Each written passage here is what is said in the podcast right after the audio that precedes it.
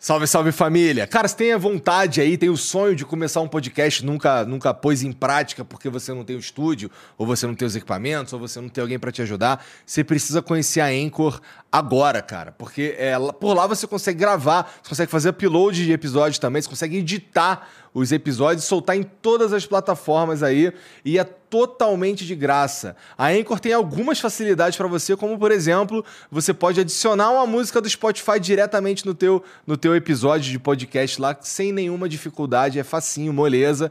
É, além de ser o único lugar que você consegue é, publicar podcasts em vídeo no, no Spotify. Então a, a Anchor, é pela Anchor que você publica é, episódios de vídeo de podcast no Spotify, tá bom? Então entra agora aí em anchor.fm ou baixa o aplicativo, se escreve Anchor, tá bom? Então anchor.fm, entra lá, baixa ou baixa o aplicativo ou e baixa o aplicativo e começa agora. Salve, salve família, bem-vindos a mais um Flow. Eu sou o Igor. Quem tá aqui do meu lado hoje é o Lito. E aí, Lito, tudo bom, cara? E aí, Igor? Beleza aí? Vir aí mais uma vez. É, hoje a gente vai conversar com Jorge de Souza, Histórias do Mar. É cara, é... eu confesso que o Borga veio com, veio com a ideia de trazer você aqui. E aí a gente, pô, tá, mas. Valeu, Borga. Mas qual é? Não sei o que. A gente foi ver, eu e o Jean tava comentando isso hoje também. E só umas paradas muito interessantes, cara. Maluco. Pô, maluco. eu li uma. Eu, li, eu lembro de uma muito, muito claramente, que eu li uma história sobre um. Um, parece que os argentinos queriam tomar. É recente, você postou no blog. É, que eles entraram numa de uma guerra aí com, com a Inglaterra e um monte de atrapalhado uma atrás da outra. Gibraltar. Chega a ser é. cômico a parada, né? Então acontece. Tem várias histórias. Tem, aqui, só aqui tem 200 casos verídicos. 200, né? Pois é. Pois é.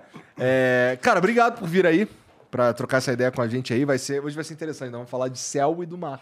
Olha aí. aí. E, é. tem, e tem tanta coisa que é incomum, sabia? Entre é. a aviação é. E, e, a náutica. É porque cai vai, muito avião um no mar. Não, é porque tem mais submarino no. Tem mais avião no mar do que submarino no céu. Tá. Tá, tá isso aí. É, é isso, isso é fato. Bom, antes da gente continuar, deixa eu falar aqui do patrocinador de hoje, que é a Insider. Bom, a gente está, na verdade, a gente está gravando esse programa aqui no dia 14 de setembro, mas esse programa vai ao ar no dia 23 de novembro. E 23 de novembro tá chegando o quê? Tá chegando a Black Friday, certo? Então, quando você tá assistindo esse programa agora, Tá rolando aí, tá rolando aquele preparação para Black Friday que todo mundo gosta. É, e a Insider tá a semana inteira aí com várias promoções interessantes no site deles, tá? É, dá uma olhada lá, que é insiderstore.com.br. E, cara, tá rolando aí um cupom de 20% de desconto. Sabe que geralmente é 10, né? 20% de desconto é só em ocasiões especiais. Então entra lá. É, ó, você vai poder comprar essa camisa aqui, ó, de manga longa que é feita com, uma, com tecido tecnológico aí. Isso aqui é uma tech t-shirt. Inclusive, vocês vão ter a chance de experimentar. Toma, essa aqui é pra você. Opa, obrigado. Essa aqui é pra você, Jorgão. Opa, boa. Aí, ó. Valeu. É, que é um tecido, porque ele tem um conforto térmico interessante. Ele não precisa passar depois que você lava, pendura ele lá e já era. É, é bom para você usar em praticamente qualquer situação, para ir pra academia, para ir trabalhar, para apresentar um programa né, na internet pode usar para qualquer coisa aí. Não tem só camisa e não tem só camisa preta. Tem várias cores lá também, várias peças de roupa. Inclusive tem um moletom aí. É, eu espero que tenha um moletom nesse momento que eu tô falando, porque as coisas meio que chega e some. Porque é, é realmente o moletom é maneiro demais. É, entra lá, insiderstore.com.br, enche o teu carrinho e usa o cupom FLOW20, que você vai ganhar 20% de desconto aí na tua compra. Beleza? É, fique esperto, porque esse cupom ele só é válido, obviamente, por tempo limitado esse 20% de desconto aí é só em ocasiões especiais, como a gente disse aqui anteriormente. Beleza? Tem o QR Code aqui, tem o link aqui na descrição e no comentário fixado. Não perde essa oportunidade não de comprar aí bem mais barato, inclusive. 20% é mó descontão, né? Faltou alguma coisa? É isso? Tá, aquele cara ali é o chatão, a função dele é ver se eu falei tudo certo. Eu uso, eu uso tech t-shirt, hein? É, é, bom, né? Bom demais. Pois é, é maneiro quando tu faz propaganda de uma parada que tu realmente usa, né? É. Testemunho. Não é legal isso? A parceria perfeita, cara. Eu Testemunho gosto. Testemunho autêntico. É. Verdade. Bom, tem um emblema também, né, gente? Deixa eu ver o emblema aí. Olha ah, aí. Olha a carinha dele, Opa. olha lá. Porra. Tava a cara de quem entende muito. Olha lá. bom, você pode, você pode resgatar esse emblema aí totalmente de graça, tá bom? Tudo que você precisa fazer, tem um perfil na plataforma e entrar em nv99.com.br resgatar e usar o código Histórias do Mar, tá bom? Entra lá, você tem 24 horas a partir de agora para resgatar esse emblema aí. Depois a gente para de emitir, só vai ter acesso a ele quem resgatou. Então, se eu fosse você, resgatava logo é, para adornar o teu perfil, para completar a tua coleção. E se você não fizer isso nas próximas 24 horas e quiser esse emblema, depois você tem que comprar de alguém lá no mercado de emblemas, tá? Que é na mesma plataforma também. É, obviamente você não vai poder mandar mensagem pra gente hoje, porque está sendo gravado muito antes do que você está vendo aqui. É meio que uma cápsula do tempo, de certa forma. Tá? Eu espero que não aconteça nenhuma coisa muito relevante é, daqui para lá. É. Né? Tipo, a gente morrer. Tá combinado que a gente é não melhor pode morrer. não, né? Pois é, vamos não morrer? Não, não pode morrer. Combinado. Tá. Então, tá. Vou tentar. não garanto. Que, se bem que se morrer também fica o último depoimento, né? Também tem. Porra, é, pois é, não é muito. Mas aí vamos ter que tirar aqui no 01 quem morre. É, eu não tô afim. não tá no meu plano. E tomara não. também que não aconteça nada muito relevante, nem no céu, nem no mar, porque senão a gente meio que fica meio um pouco obsoleto. Vai dar uma barrigada, né? É, né? Mano, bom, Mas não vai acontecer nada. Não, não. é tão comum assim. Tanto acidente no, no céu, inclusive, aprendi com você que é bastante incomum. E no mar também nem tanto. Inclusive, como é que tu consegue tantas histórias assim, cara? Então. Eu sei que você tem 47 anos de, de profissão, não é? É, tem bastante, um monte dela. É um pouco, é um pouco mais é. do que isso? Não, eu comecei, comecei no jornalismo em. Tá aqui 42, set... na verdade. É, exatamente. Comecei no é. jornalismo em 79. Tem chão pra caramba. Errei mas eu um trabalhei pouquinho. em vários outros assuntos antes. Mas isso aí eu sempre gostei, né? Sempre gostei do mar. Fui criado na praia, etc. Então, sempre tu é de onde? Eu nasci no Rio, mas só nasci. Mas eu fui criado em Santos, como tá. um ali. É, é. E a praia era o meu ambiente natural, né? É, mas sempre gostei muito do mar. Sim, acho o mar fascinante. Entendi. E aí, respondendo a tua pergunta, sim, quando eu comecei a juntar essas histórias, eu, eu editava uma revista de barco chamada Náutica, durante muito tempo. E aí eu escutava muita história, tal coisa, eu lia muito, sempre gostei pra caramba de pesquisar. E eu ia guardando as histórias. Uma ou outra eu publicava, o resto eu guardava. Eu falei, um dia eu vou botar isso no papel e vou transformar num passatempo para mim. Na verdade, eu escrevo para mim, para eu ler. E... Mas eu também tinha essa dúvida. Eu falei, ok, eu vou fazer um livro. O plano era fazer um livro. Beleza, tá bom. É, aí eu comecei a fazer o livro e determinei, eu vou fazer 200 histórias, tal coisa, para ter um volume grande. Mas eu, em seguida, me arrependi. Eu falei, cara, vai começar a ter história muito repetitiva, né? Assim, sabe? O cara saiu, tá, o barco afundou, o cara morreu, ponto. Tudo igual. E aí, o que mais me surpreendeu é que, cara, eu já, já escrevi 400, tenho mais umas 500 para escrever. Sério? Já estou fazendo mais um, que é o terceiro volume. E, cara, não tem duas histórias idênticas. Não tem. Assim, o, o desfecho pode até ser igual. Morreu, sei lá. Mas o enredo da história tem coisas diferentes. E aí eu comecei a ficar cada vez mais fissurado nas histórias. Porque eu, eu, eu sou um leitor muito voraz disso, eu pesquiso muito, adoro pesquisar. E eu comecei a descobrir que, cara, sempre tinha um lance que tornava a história diferente daquele outro cara. Né? E, bom, como é que eu consigo tantas histórias? Pois é, isso para mim é o principal. É, é, é, Que a gente estava conversando lá fora, né? É. E, e, a gente tava. Ele falou, pô, eu assisto tuas histórias também que tu conta no canal é, de adoro, aviação. Adoro história. E eu falei para ele, pô, e pior é que é um negócio sem fim, né? Ele falou, eu descobri isso também. Pois história é. do mar pô, não que tem legal, fim. verdade. Tem história para contar até o fim da minha vida, cara, de, de aviação. É verdade. E, e do mar também, porque a aviação saiu do meio náutico, por incrível que pareça. Tem muita coisa que tem na aviação, tipo luz de posição de, de asa. Asa direita tem uma luz vermelha, asa esquerda tem uma luz verde. Um ou melhor, ao contrário, né? Asa esquerda, luz, é, luz verde na asa esquerda, luz vermelha na asa direita. E isso saiu da náutica. Então os navios tinham isso. Uhum. E quando a aviação surgiu lá no início, também era assim. Fala, vamos pegar a coisa da náutica. Eles, eles sabem navegar, então vamos aprender também. E muita coisa da aviação saiu de lá. Tá, bom, apesar de vocês, é, dentro do, das respectivas áreas, é, terem bastante vivência e tal, uma longa vivência, na verdade, é, essas histórias, elas não só chegam em vocês. Com certeza vocês pesquisam, ah, com certeza eu... vocês estudam sim, isso daí. Sim. Mas, então, o que, eu, o que eu queria entender é como é que vocês chegam a essa infinitude de histórias? As pessoas sabem que vocês contam essas histórias e mandam pra vocês? Qual- que que vocês, vocês entram no Google e pesquisam alguma coisa? Como é que é isso? É, isso eu quero saber dele, porque como eu tenho o canal, É. pra mim é mais fácil assim, porque eu já respondo bem rápido. Eu recebo muita coisa através da própria audiência. Fala, pô, tu conhece aquela história lá? E às vezes eu conheço, às vezes não. Mas se eu, se eu conheço, eu não lembrava mais dela. Ele já vira uma pauta. Aham. E se eu não conheço, aí eu vou pesqui- pesquisar o que está acontecendo. Agora, ele não tem canal, então eu, eu sou curioso para saber também Então, como é, é que- de assim, onde vem a. Quando eu comecei a história, eu tinha um volumezinho de histórias que eu fui acumulando ao longo de anos. Aí, então, tinha lá umas histórias. E o que, que acontece hoje? Eu sou municiado de vez em quando com histórias, alguém me manda um e-mail, dizendo, ah, você conhece tal caso, não sei o quê, mas isso não é tão frequente. Mas eu, eu, eu vasculho o mundo inteiro, notícia. E às vezes o que eu preciso é só do nome. Eu só preciso, sei lá, do nome do barco. A partir do nome do barco, eu vou atrás e até, até garimpar a história.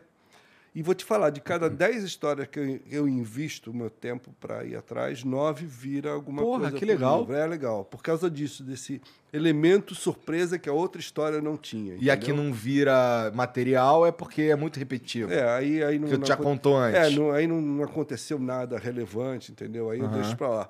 Mas virou um hobby, cara, virou um hobby. Na verdade, eu fiz isso como ocupação, né? E virou um hobby. Eu transformei num negócio, né? Abri uma editora para editar o próprio livro, etc. Tu abriu a tua própria editora. É, eu não queria. Assim, eu não queria ficar batendo em porta de editora, falar, olha, convencer os caras a publicar isso. Não, tem nada no Brasil com eh, desse tipo de literatura, se é que dá para chamar assim. Então não, não tinha muito, muita referência para chegar numa editora e falar, olha, isso aqui dá samba, Aham. tá?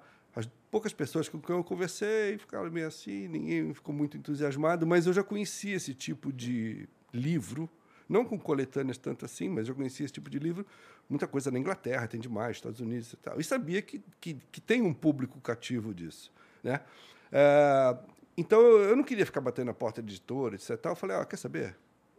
Isso aqui, se perder dinheiro também, é meu passatempo, na boa. Eu criei uma editora, eu mesmo edito o, li o, o livro, mais ou menos como lito, aí, né? É. É, e foi legal, porque eu aprendi, inclusive, como é que se faz uma editora, né? Porque eu- até então eu trabalhava numa editora fazendo revista, não, não manjava nada de livro. Hoje em dia eu já aprendi um pouquinho. Entendi. Então é legal. Mas a, a maior fonte de informação que eu tenho chama-se história. Porque é, eu não me limito a publicar o que aconteceu nessa semana ou semana passada. Você tem toda a história da humanidade É que está valendo. né? É, é. Então, assim, aí, aí você vai num, num universo absurdamente grande. Né? Começa lá desde os primórdios. Se bem que eu não gosto de coisa muito antiga. Eu- os livros são sempre de 500 anos para cá, de 1500 para cá. Mas, é, mesmo assim, de 1500 para cá, cara, só para você fazer uma conta idiota. É, a aviação começou, comercial começou em 30 e pouco, 40, 30 e pouco. Comercial 27, 28, 1928, por Tá aí. bom. Então, até lá, até que começasse a ter avião transportando passageiro, tudo era feito pelo mar. O único meio de locomoção né, de um continente para o outro era o mar. Né? Então, tudo é, dependia de um barco. A mercadoria, as pessoas, tudo dependia do barco. E quando você volta no tempo, naquela época, embar- embarcações eram muito precárias, né, coisa, né? Os caras eram heróicos, mas a embarcação era precária. Então, se você parar e contar quantos anos a gente está falando, 450 anos mais ou menos, quantos barcos navegaram nessa época? É. Absurdo. Quantos afundaram? Absurdo. Então você tem um universo de histórias impressionante. É claro que histórias muito, muito antigas é mais difícil você colher subsídio. E eu vou fazer aqui uma explicação. Eu sou jornalista, cara, não sou escritor, tá? É, então, o, meu princípio é que eu só ia escrever o que eu conseguisse apurar, né? Então, é, e eu gosto de pesquisar, então é legal. Então, eu, eu parto de, um, de uma dica, de um nome, às vezes eu leio alguma coisa no livro antigo que fala de um tal barco, aí eu começo a pesquisar, é, e aí eu tento entender o que, que aconteceu. Interpretar muitas vezes, porque todo mundo já morreu, cacete é quatro, Aham. tem muita pouca coisa. Mas o meu, meu princípio é, é escrever o livro como eu escrevia a matéria na revista. Jo- Jornalismo, não, não faço literatura. Não consigo florear, não consigo inventar, entendeu? E- e eu acho que isso é um dos grandes fatores do, de, de fazer sucesso o teu livro, porque ele é uma leitura rápida É. e fácil. Tu, pô, são histórias curtas ali, aí tu já quer saber o final e ele é direto ao ponto. É que nem o meu livro que eu escrevi também, eu vou, é só a polpa da fruta, não É precisa aí. ficar descascando para chegar lá na polpa, É entendeu? É, porque como eu queria botar muita história, queria fazer 200, eu não podia me alongar muito, senão eu ia fazer a Bíblia. né? É. Então tinha que ser muito sucinto, assim, muito. E aí vem a- o traquejo da profissão, né? De você contar tudo no, no menor espaço possível para fazer caber. E foi o que eu apliquei aí. É, Maneiro, e tem, cara. tem uma coincidência, cara. Assim, é... como eu, eu não conhecia teu livro, não conhecia o trabalho, não conhecia nada. Aí eu tava com um mas, eu, amigo. mas eu conheci teu site. É.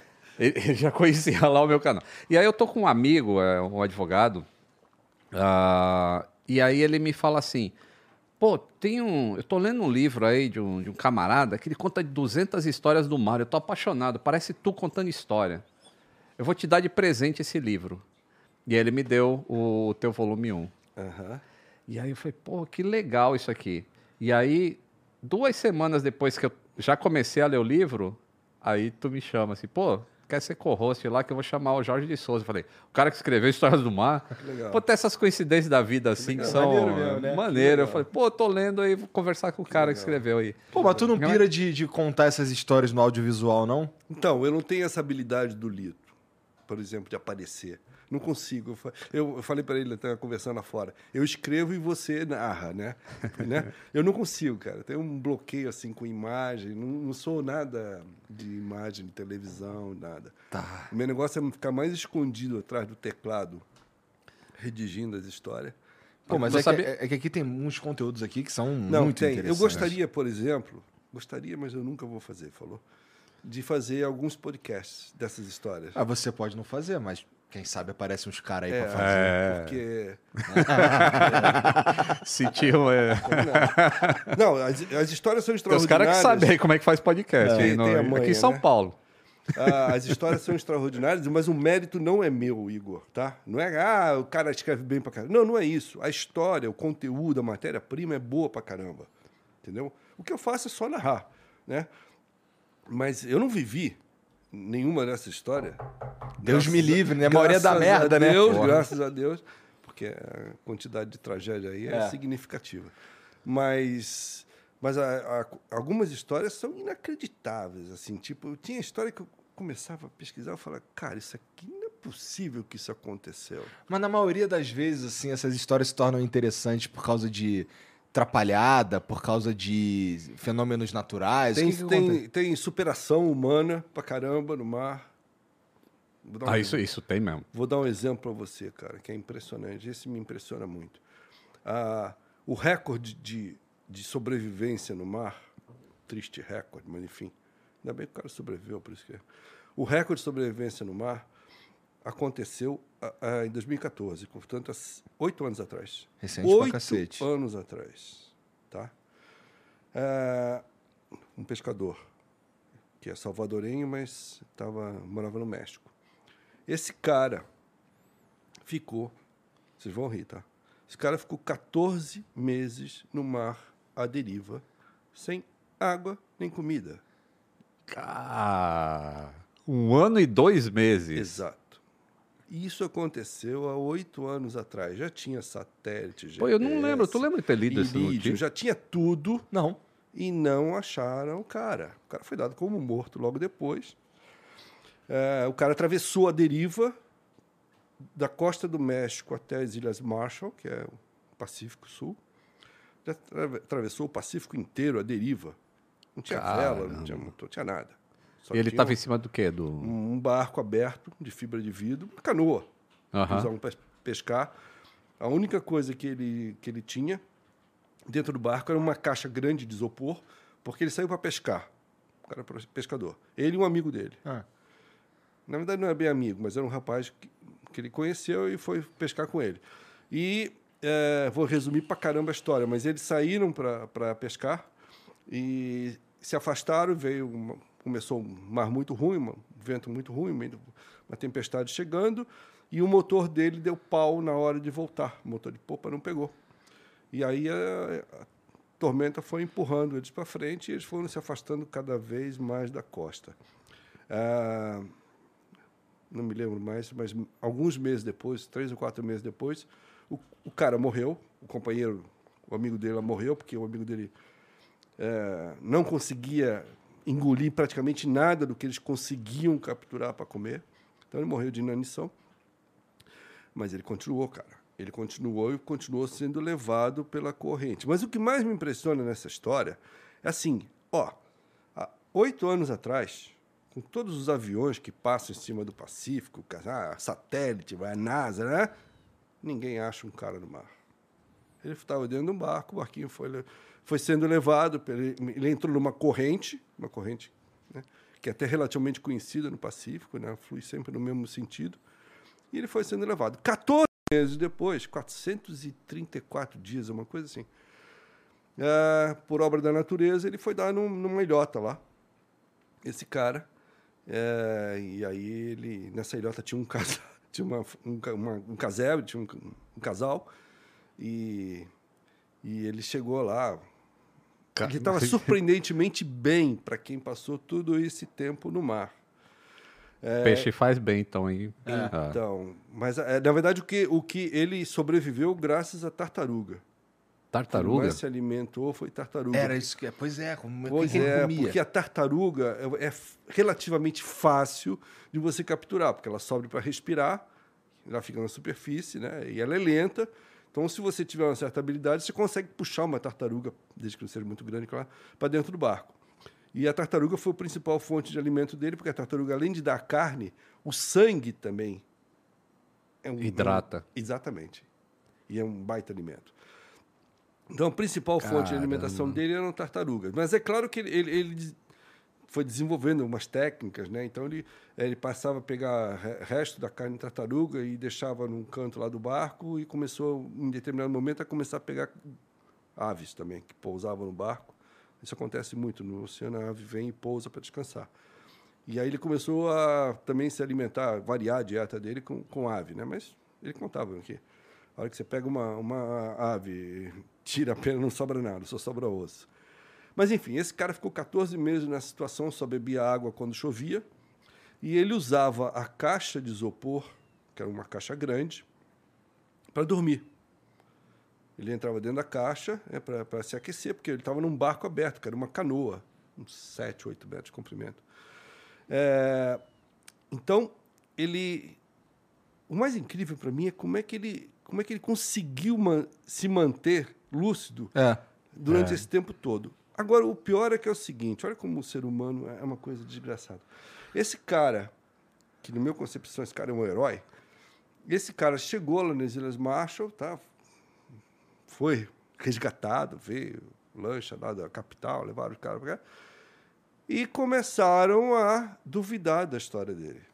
Porque até compreensível você falar, pô, como é que o cara viver 14 meses sem água nem comida? Ah, tem um detalhe. Eles tinham saído para pescar. E, a, e, a, e, eles foram pegos pela tempestade no segundo dia. Eles até tinham algum, algum pescado, que já tinham pescado, que consumiram nos primeiros dias, depois não tinha mais nem material de, suficiente de pesca. Mas, enfim, é, esse cara, quando foi, foi resgatado, ele foi levado para a polícia, acusado de eventualmente ter praticado canibalismo com o companheiro dele. Puta de merda. ter comido o cara. Era o que todo mundo imaginava. O cara morreu e ele sobreviveu, ele está relativamente saudável, né? Estava mais magro, etc. Tal. E aí começaram a duvidar, e isso é muito comum, é muito comum nessas situações limites, e o cara fala, pera um pouquinho, cadê o outro cara? Morreu? Alguém viu? Não, ninguém viu, está no meio do mar. Não tem testemunha, não tem câmera de segurança, não tem nada. O mar é o ambiente perfeito uhum. para o crime perfeito, né?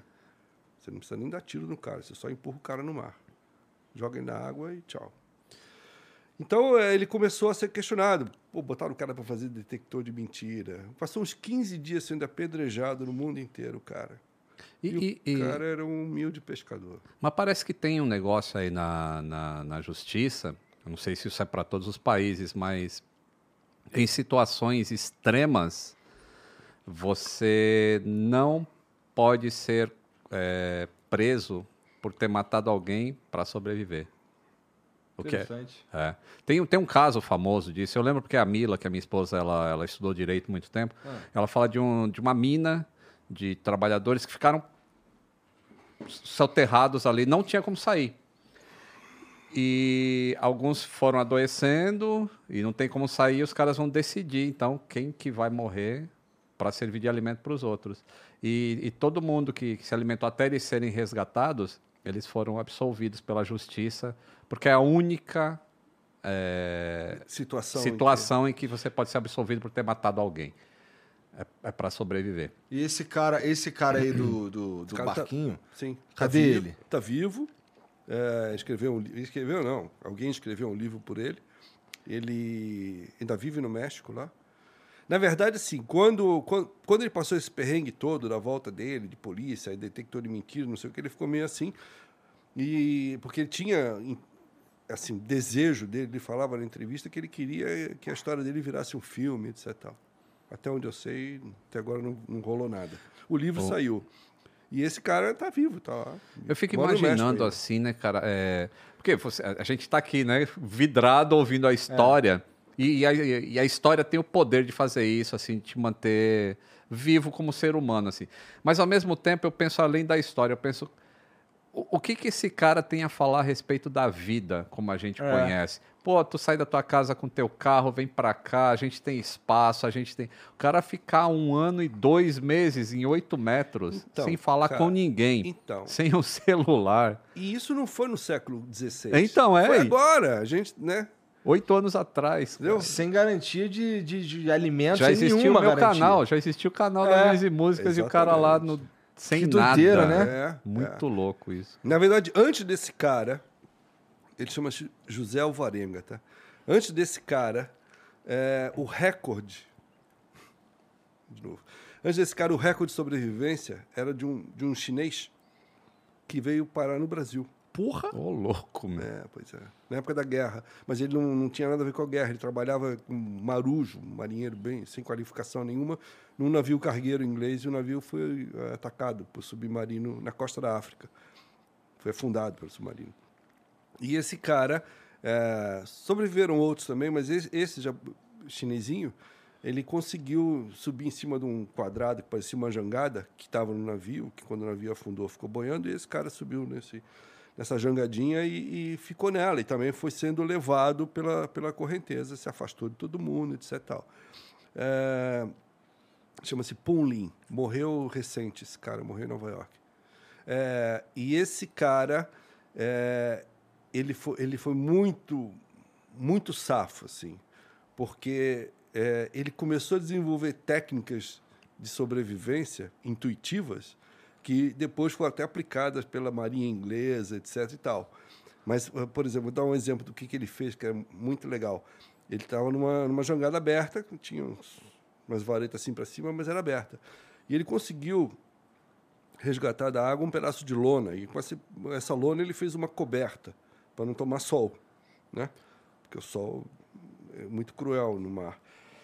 Só que ele descobriu depois que a coberta podia servir para ele capturar a ave. Então ele ficava embaixo da coberta quando a ave pousava na coberta, ele por baixo catava ela. E ele foi desenvolvendo técnicas de sobrevivência. E esse cara, ele foi, foi resgatado na costa do Pará. É, quanto tempo foi que Caramba. ele ficou? Se não me engano, s- 150 dias, uma coisa mais ou menos assim. Ele foi resgatado na costa do Pará. É, E foi o, levado- o naufrágio tinha sido aonde? na costa da África. Na costa da África. Ele atravessou o Atlântico. Né? A Costa. Oeste aqui, tá. É, ele tá. atravessou o Atlântico, a deriva, e foi bater lá no Pará. E ele foi resgatado por uma família de pescadores, etc. Tal. E, e depois esse cara, é, ele migrou para Nova York, nunca mais embarcou, mas continuou trabalhando no, no meio. E Porra, quando- eu também não embarcaria, não.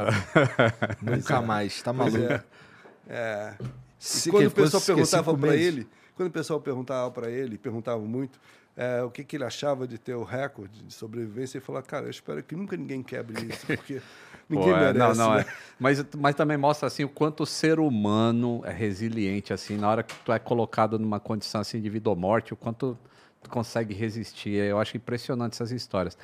Tem uma, eu li o teu, só o teu volume 1, tá? O volume 2 eu não li ainda, você me deu aqui, muito obrigado, vou devorá-lo também. Mas no volume 1, você não fala nada do Shackleton. Não sei se você fala alguma coisa aqui. Não, É, não. O Shack, ah, Shackleton, é- essa história também de, de sobrevivência É, é, é. um negócio O que- fabuloso. O que ele fez é épico, né? É, ele, ele- ele queria chegar no Polo Sul, que naquela época tinha corrida, né? O Amundsen já tinha chegado no Polo Norte e alguém queria chegar no Polo Sul primeiro. Que é aquele polo que não existe para os terraplanistas, tá ligado? Aham, aham. E pô, ele vem, só que. E leva uns cachorros, assim, pra, pra fazer algumas. De, usar de trenó. Só que o navio encalha em um lugar e o gelo se fecha e consegue derrubar o navio, que foi encontrado recentemente, Sim, né? Foi por isso que eu não publiquei ainda. Ah, tem mais coisa pra esperança que o contar. navio fosse encontrado. Fosse encontrado. É. Endurance é, o nome o do navio. É. Cara, esse livro com essa história é um negócio fabuloso, porque os caras. Eles ficaram, acho que uns dois anos também. É, É, eles é, passaram dois invernos. dois invernos Na Antártica. e sobreviveu todo mundo que estava no navio. Todo mundo é o quê? Umas 10 pessoas? Não, não, não, não. Tripulação dele inteira. né? Ele não perdeu nenhum homem. Se não me engano, eram 30 e poucos homens. E ele, e o que o Shackleton fez é uma coisa inacreditável, porque ele pegou, eles perderam o barco, porque o gelo esmigalhou, o barco afundou, e aí eles saíram caminhando pelo gelo, arrastando os botes que eles tinham lá no, no navio, e caminharam até onde deu, chegaram nu- numa ponta lá, e, e o Shackleton falou, bom, eu vou botar um desses barcos na água e vou buscar ajuda na ilha mais próxima, que era a Geórgia do Sul, que estava alguma coisa tipo 500 quilômetros de distância. De barquinho. Barquinho, barquinho. e no pior mar do, mar do mundo. Aquilo ali é um, né? É um, é um vulcão em erupção. E o Shackleton pegou quatro, cinco caras, botou no barquinho e foi remando, na verdade, porque tinha uma vela muito mambebe, até a Geórgia do Sul. Essa foi a verdadeira travessia à época, tá? Levou um mês e meio, se não me engano, até a, até a Geórgia do Sul. E lá tinha um- uma estação baleeira e ele pediu socorro, pegou um barco e foi lá resgatar todos os caras.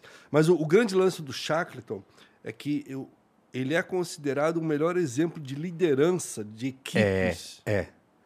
que pode existir, porque só deu tudo certo porque ele não é baita líder. Ele não perdeu nenhum homem. Pensa assim, tu, tu tá, tá ali na, na merda. Aí chega um cara e fala: Eu vou com mais três caras aqui pra tentar encontrar um salvamento pra gente.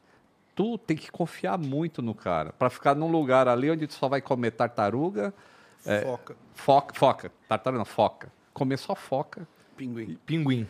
E os caras acreditaram. E tipo, acreditou, mas pô, acho que ele volta em uma semana, né? Só pra ir foi mais de um mês. Cara, né, e depois ele tinha que convencer o pessoal, que ele foi parar na Argentina, né? E tinha que convencer pra ir o resgate. Quando ele chegou na ilha Geórgia do, Geórgia do Sul, que é uma ilha absolutamente inóspita, tinha só um povoadinho lá numa ponta da ilha. Eles chegaram num- numa parte da ilha que eles não tinham como contornar a ilha. Então eles pararam onde deu e, e foram, resolveram ir caminhando até a estação, que eles sabiam mais ou menos onde é que era. Só que entre eles e a estação tinha uma cordilheira de montanhas. Então os caras saíram do mar de um perrengue de, de quatro, cinco semanas no mar violento e fizeram alpinismo. Puta merda. Impressionante. Né? Ah, impressionante essa A história do Shackleton. Isso aí, sobrevivência. é- é essa história. Bom, isso, isso tudo acontece em que década? Ah, não, do Shackleton é recente, foi no início do século passado. É mesmo? É. 1900. 1906, É, por ali. Santos Dumont tava Essa é recente. fazendo o primeiro voozinho. Interessante. Aliás, ele foi, eu falei no início, né, que é, tem muita coisa relacionada à aviação e, e naval. Até na aviação, em alguns manuais, assim, eu pego o manual da Boeing às vezes, e tá escrito lá bombordo e estibordo. Olha, Num, num, num avião. Que Aí então, interessante. do lado bombordo tem a luz vermelha, estibordo tem a luz verde, sabe? Ah. E aqui é a mesma coisa no navio. Interessante.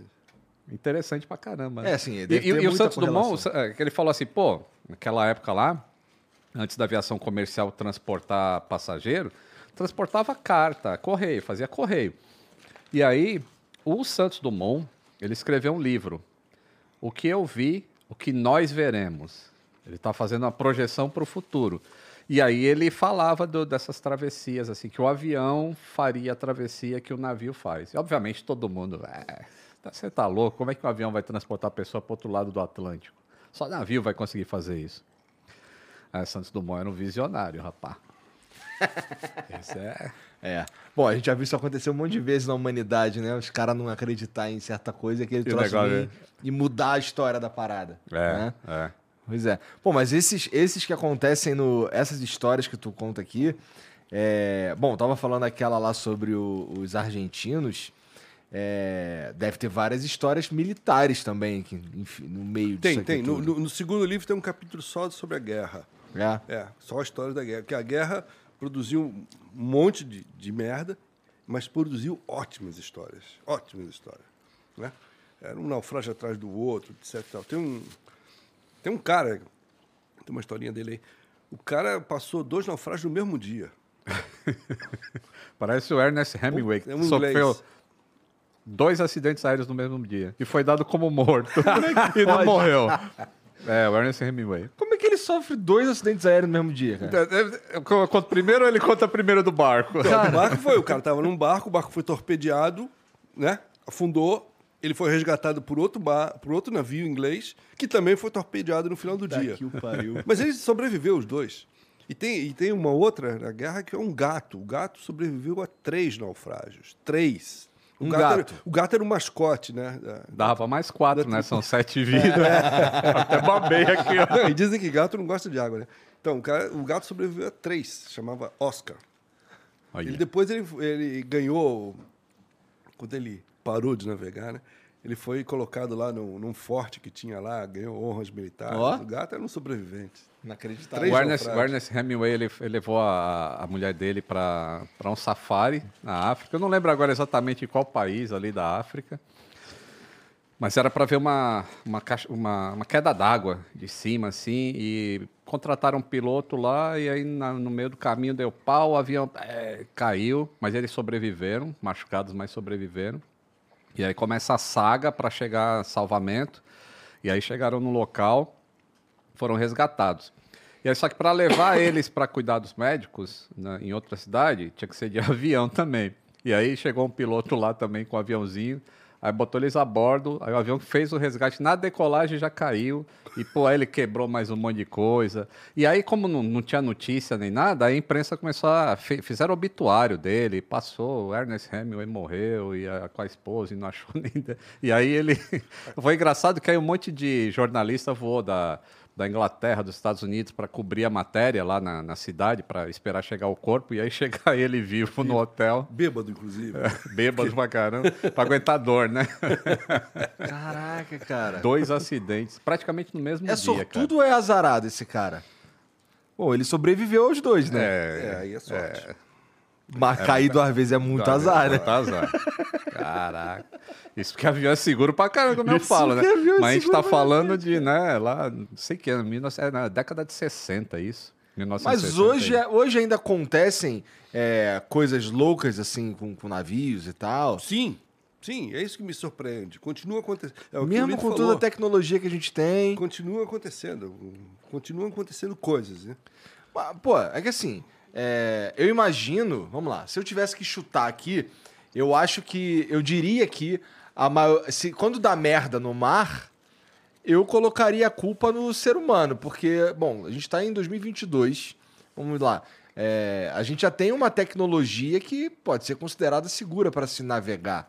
É, Né? Navega com muito mais segurança. Muito do que mais no segurança. século XVI, claro. E, porra, inclusive, e, e essas merdas que acontecem assim, ou é fenômeno natural, ou alguém fez merda. Não, não- acho muito É, difícil. tem, tem o fator imprudência também, né? Que- Que é que pegar a última merda. fazer merda, né? A última merda que aconteceu foi com aquele navio do Maersk lá que tampou lá o canal, Canal. de Suez. Nossa, isso deu uma merda gigante, né? A gente ficou sem produto eletrônico É. por causa disso. Exatamente. E aí levanta o problema do- dos super navios, né? Os bichos estão ficando tão gigantescos que entala o canal, É. né? Isso é um problema. Não, mas o cara. tu sabe o que, ca- que limita o tamanho do navio? Ah, O canal do Panamá.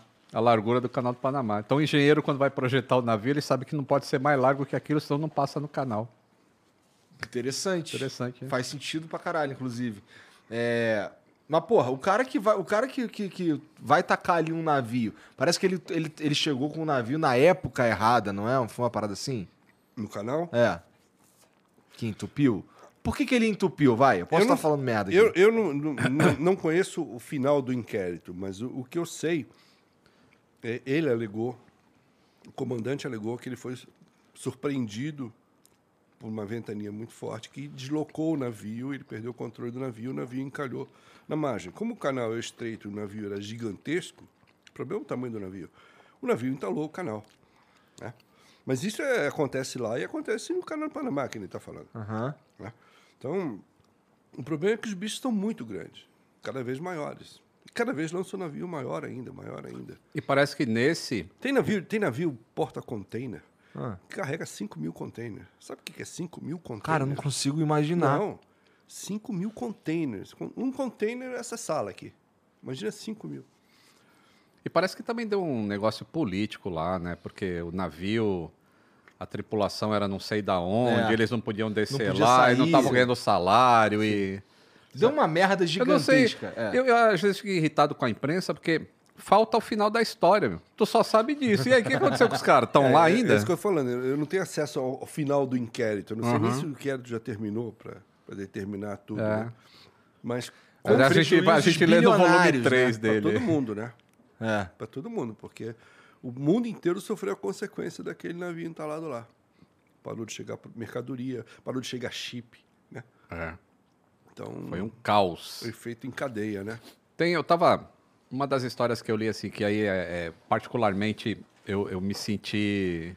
Não, não parte da história, mas eu falei, pô, isso aqui eu, eu, eu vi de perto. Foi a história do Vaza, que é um navio sueco, que era um navio de guerra que eles fizeram. Maravilhoso. Pode, pode contar a tua história aqui, ô nessa, spoiler? E aí, no, no, no, no voo, no, na navegação inicial dele, ia ser mostrado para o público e ele afundou.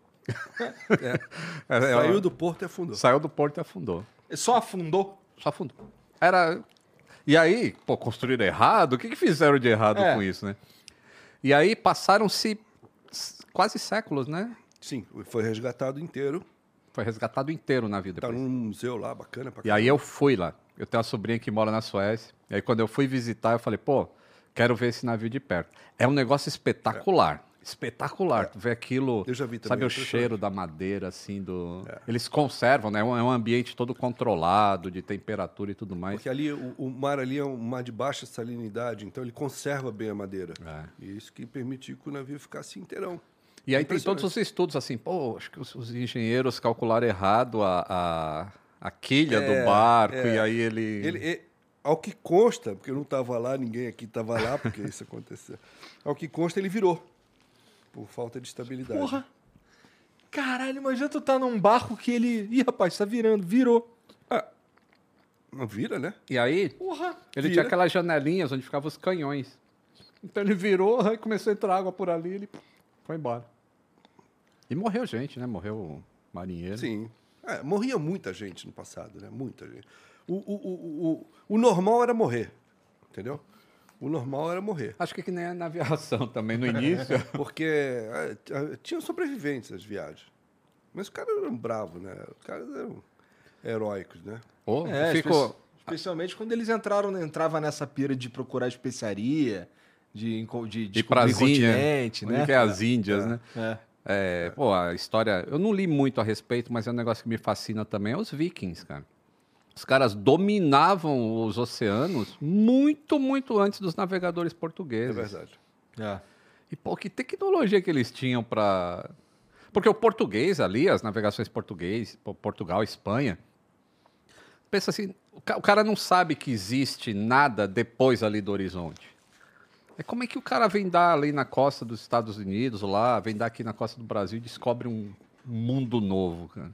É, um e negócio- tem, tem, tem, uma, tem uma lenda que é, outros povos chegaram aqui antes do, de- dos portugueses e espanhóis também, né? Sim, a- an- é, que tiveram contato com os É, indígenas. é. Pode ser. É, Pode eu, ser. eu vi só onde, Aliás, eu não lembro. eu tava. Eu viajei com a, com a minha esposa recentemente para Itália. Pô, Itália é. Você vê tudo de antiguidade ali, né, cara? E eu comecei a pensar assim, pô, os caras, cinco séculos antes de Cristo, nos cinco antes de Cristo, os caras já tinham lá o Coliseu, tinha aquelas, aquelas estátuas fabulosas. E ao mesmo tempo o Brasil nem tinha se descoberto ainda. É. Mas já tinha civilização aqui. Já. Por que, que tem essa diferença tão grande de atraso? Então a gente já é atrasado já na origem. E por isso É, que a eu não gente. sei porque também. Uma vez eu perguntei pra um cara, é, ele não soube. eu- talvez ele tenha sabido me dizer, mas eu só não lembro, porque, por- quando eu não. Quando eu acho que é meio. Ah, sei lá, isso aí é meio esquisito. É, mas esquisito, Aí porque eu- se a gente era índio aqui, por que, que na Europa não eram índios? Sabe? Por que, que evoluiu tanto lá e aqui a gente ficou parado no tempo? É um negócio.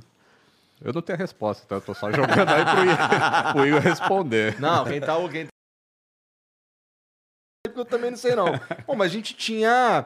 é, a gente tinha uma galera aqui que era, bom.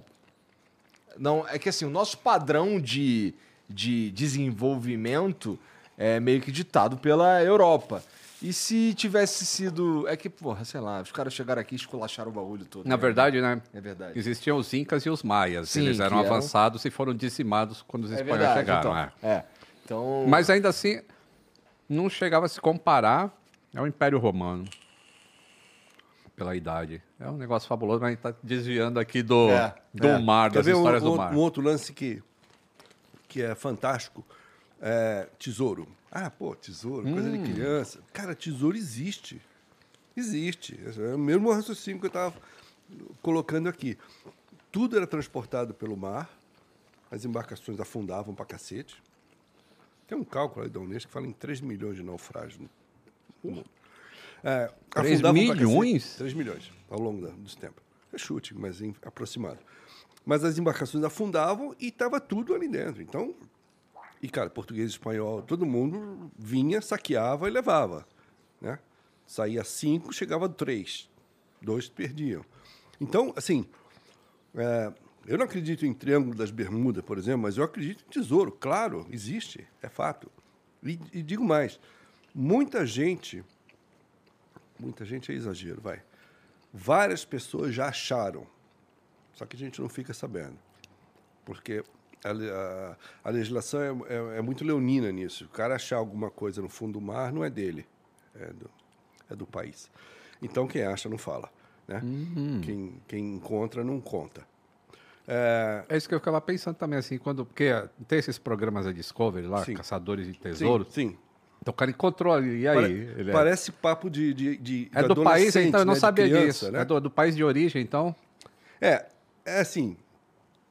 Existem convenções que nem todos os países são signatários dela. Tem convenção que diz que o que está no mar territorial pertence àquele país. Tem convenção que diz que o que, o que afundou ali pertence ao, à bandeira do navio que afundou, né? É, e é um pega para capar, é uma briga, porque em alguns casos está falando de muita grana, de, de muito, muito ouro, na verdade. Tem uma, uma pendenga que já está uns, sei lá, uns 10 anos fácil na, na Colômbia, que é um galeão chamado San José, que ele afundou com um baita carregamento, um, galeão espanhol que estava voltando para a Europa e afundou.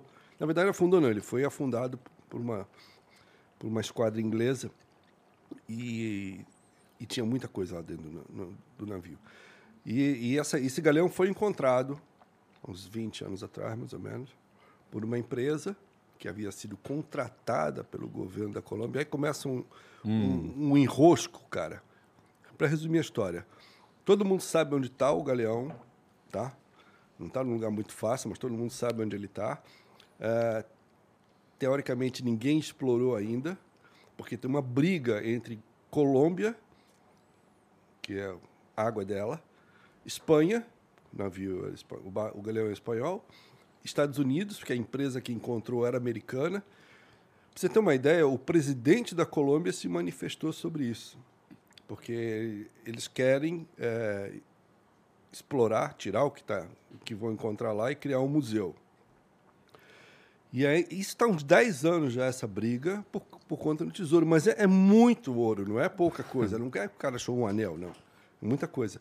E assim como o São José, tem outros, vários outros galeões que ainda não foram encontrados, mas que são encontrados com frequência. E muitos são encontrados e a gente não fica sabendo. Meio tesouro de pirata mesmo. Sim. E, e o ouro, o Sim, ouro, o sim. ouro, o ouro ele não pega craca, não, não. ele não, não deteriora. É por isso que o ouro é tão caro, porque é um Não deteriora. material nobre. então pode- ele não corrói Ele pode ficar um século debaixo d'água. e vai continua continuar sendo ouro.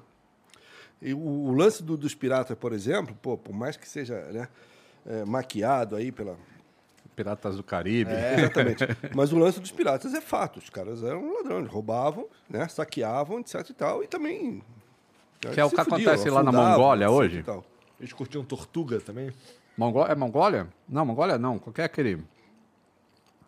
Tem um paizinho ali na África que tem ataque de pirata até hoje. Ah, Somália. Somália. Sim. Ainda hoje tem pirataria na Somália. Sim. Aliás, ligando a aviação e, e o mar, os aviões que saem lá do, do Oriente Médio e vão para algum país que fica depois da Somália, no plano de voo, sempre tem que ter um aeroporto alternativo para você pousar em caso de problema no avião. E daí que vem a segurança na aviação. Se o cara tiver um problema e ele está sobrevoando a Somália, ele continua. ele só vai pousar depois que ele atravessar a divisa da Somália. Porque a Somália é considerada um país sem lei. Então, se pousar lá, mesmo em emergência, você pode perder o avião, pode. Não sabe como é que vai terminar a história. Então, os caras vão embora. E acontece a mesma coisa É. no mar. Lá, os piratas É. saem da Somália para atacar os, os navios lá, né? Na... É, na verdade, eu acho que no caso da, da Somália e de outros países que tem pra caramba isso, Brasil tem pra caraca. A Amazônia é um, um covil de, De pirataria? de, de pi- A gente chama de pirataria, é isso que eu quero falar, mas pra mim esses caras não são piratas, pra mim esses caras são ladrão. Aham. Piratas antigos, pelo menos os caras eram bravos, navegavam, etc. tal. Esses caras não, são bandidos, né?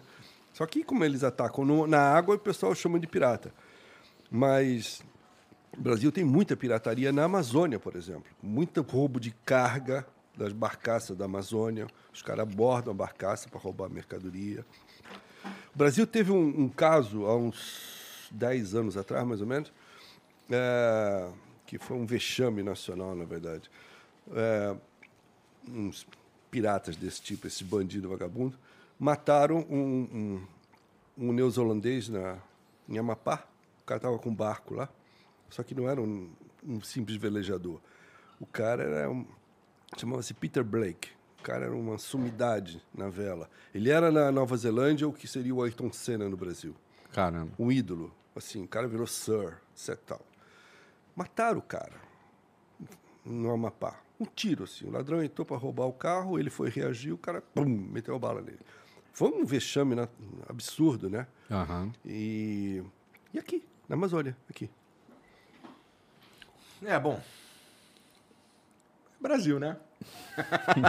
Mas aqui tem, a região da, da, África tem bastante, claro. Mas tem, basicamente, todo, Filipinas tem muito Tem até o também. filme, né, do, do- Acho que é o, é o Tom. É o Tom, Tom Cruise, não? meio- Tom Hanks. Que ele é o capitão É, do o. Capitão Phillips. É. Que é Aliás, é, o Tom Hanks ca- é foda. né? Ele tá no avião, o avião cai e ele vira um náufrago. Ele É. tá no, no avião do Hudson e cai no mar. Ele tá no navio, vem ataque de pirata. Ele tá no, ele tá no, no aeroporto e não consegue embarcar. Não consegue embarcar, fica preso no aeroporto pra sempre. né? É só desgraça na vida do Tom Hanks. Sim. Pô, mas assim, né, nessas histórias aí de 500 anos pra cá, que você falou que acho que você dá preferência pra escrever, pra publicar e tudo mais, já que a gente tá falando de pirata, é, tem alguma de pirata? Uma, uma tipo, eu não sei, cara, porque é, é realmente algo que mexe com, com a nossa cabeça, né, cara? O lance do pirata, porque de fato eles. é, a gen- muita gente acaba, acha maneiro. Porra, os caras eram, sei lá, pega como herói e tal, eles se tornam mocinhos em algumas leituras e tal. É, mas por que você, encontrou alguma coisa relacionada a isso? Olha só, a- a pirataria, né, teve, foi muito intensa no Caribe ali, foi muito intensa, mas aqui também na América do Sul também. É, teve muita coisa que foi tirada do Peru, por exemplo, é, pelos, na verdade quem tirava os espanhóis, aí os piratas atacavam o barco espanhol para pegar, para se apoderar disso. Teve muito aqui. E tem um, um lance que tá- a gente tá falando. Então, é tem um- ladrão que rouba ladrão. É mais ou menos isso aí. É isso aí. Tem um lance, por exemplo, que tem a ver com o tesouro que a gente tava falando. Ah, Tesouro e pirata é meio sinônimo, né? Mas, mas é fato, tá? Os caras roubavam, roubavam coisas valiosas e nem sempre eles ficavam com aquilo. Às vezes eles guardavam aquilo para depois pegar, etc e tal. aí, e aí, daí o mapa do tesouro.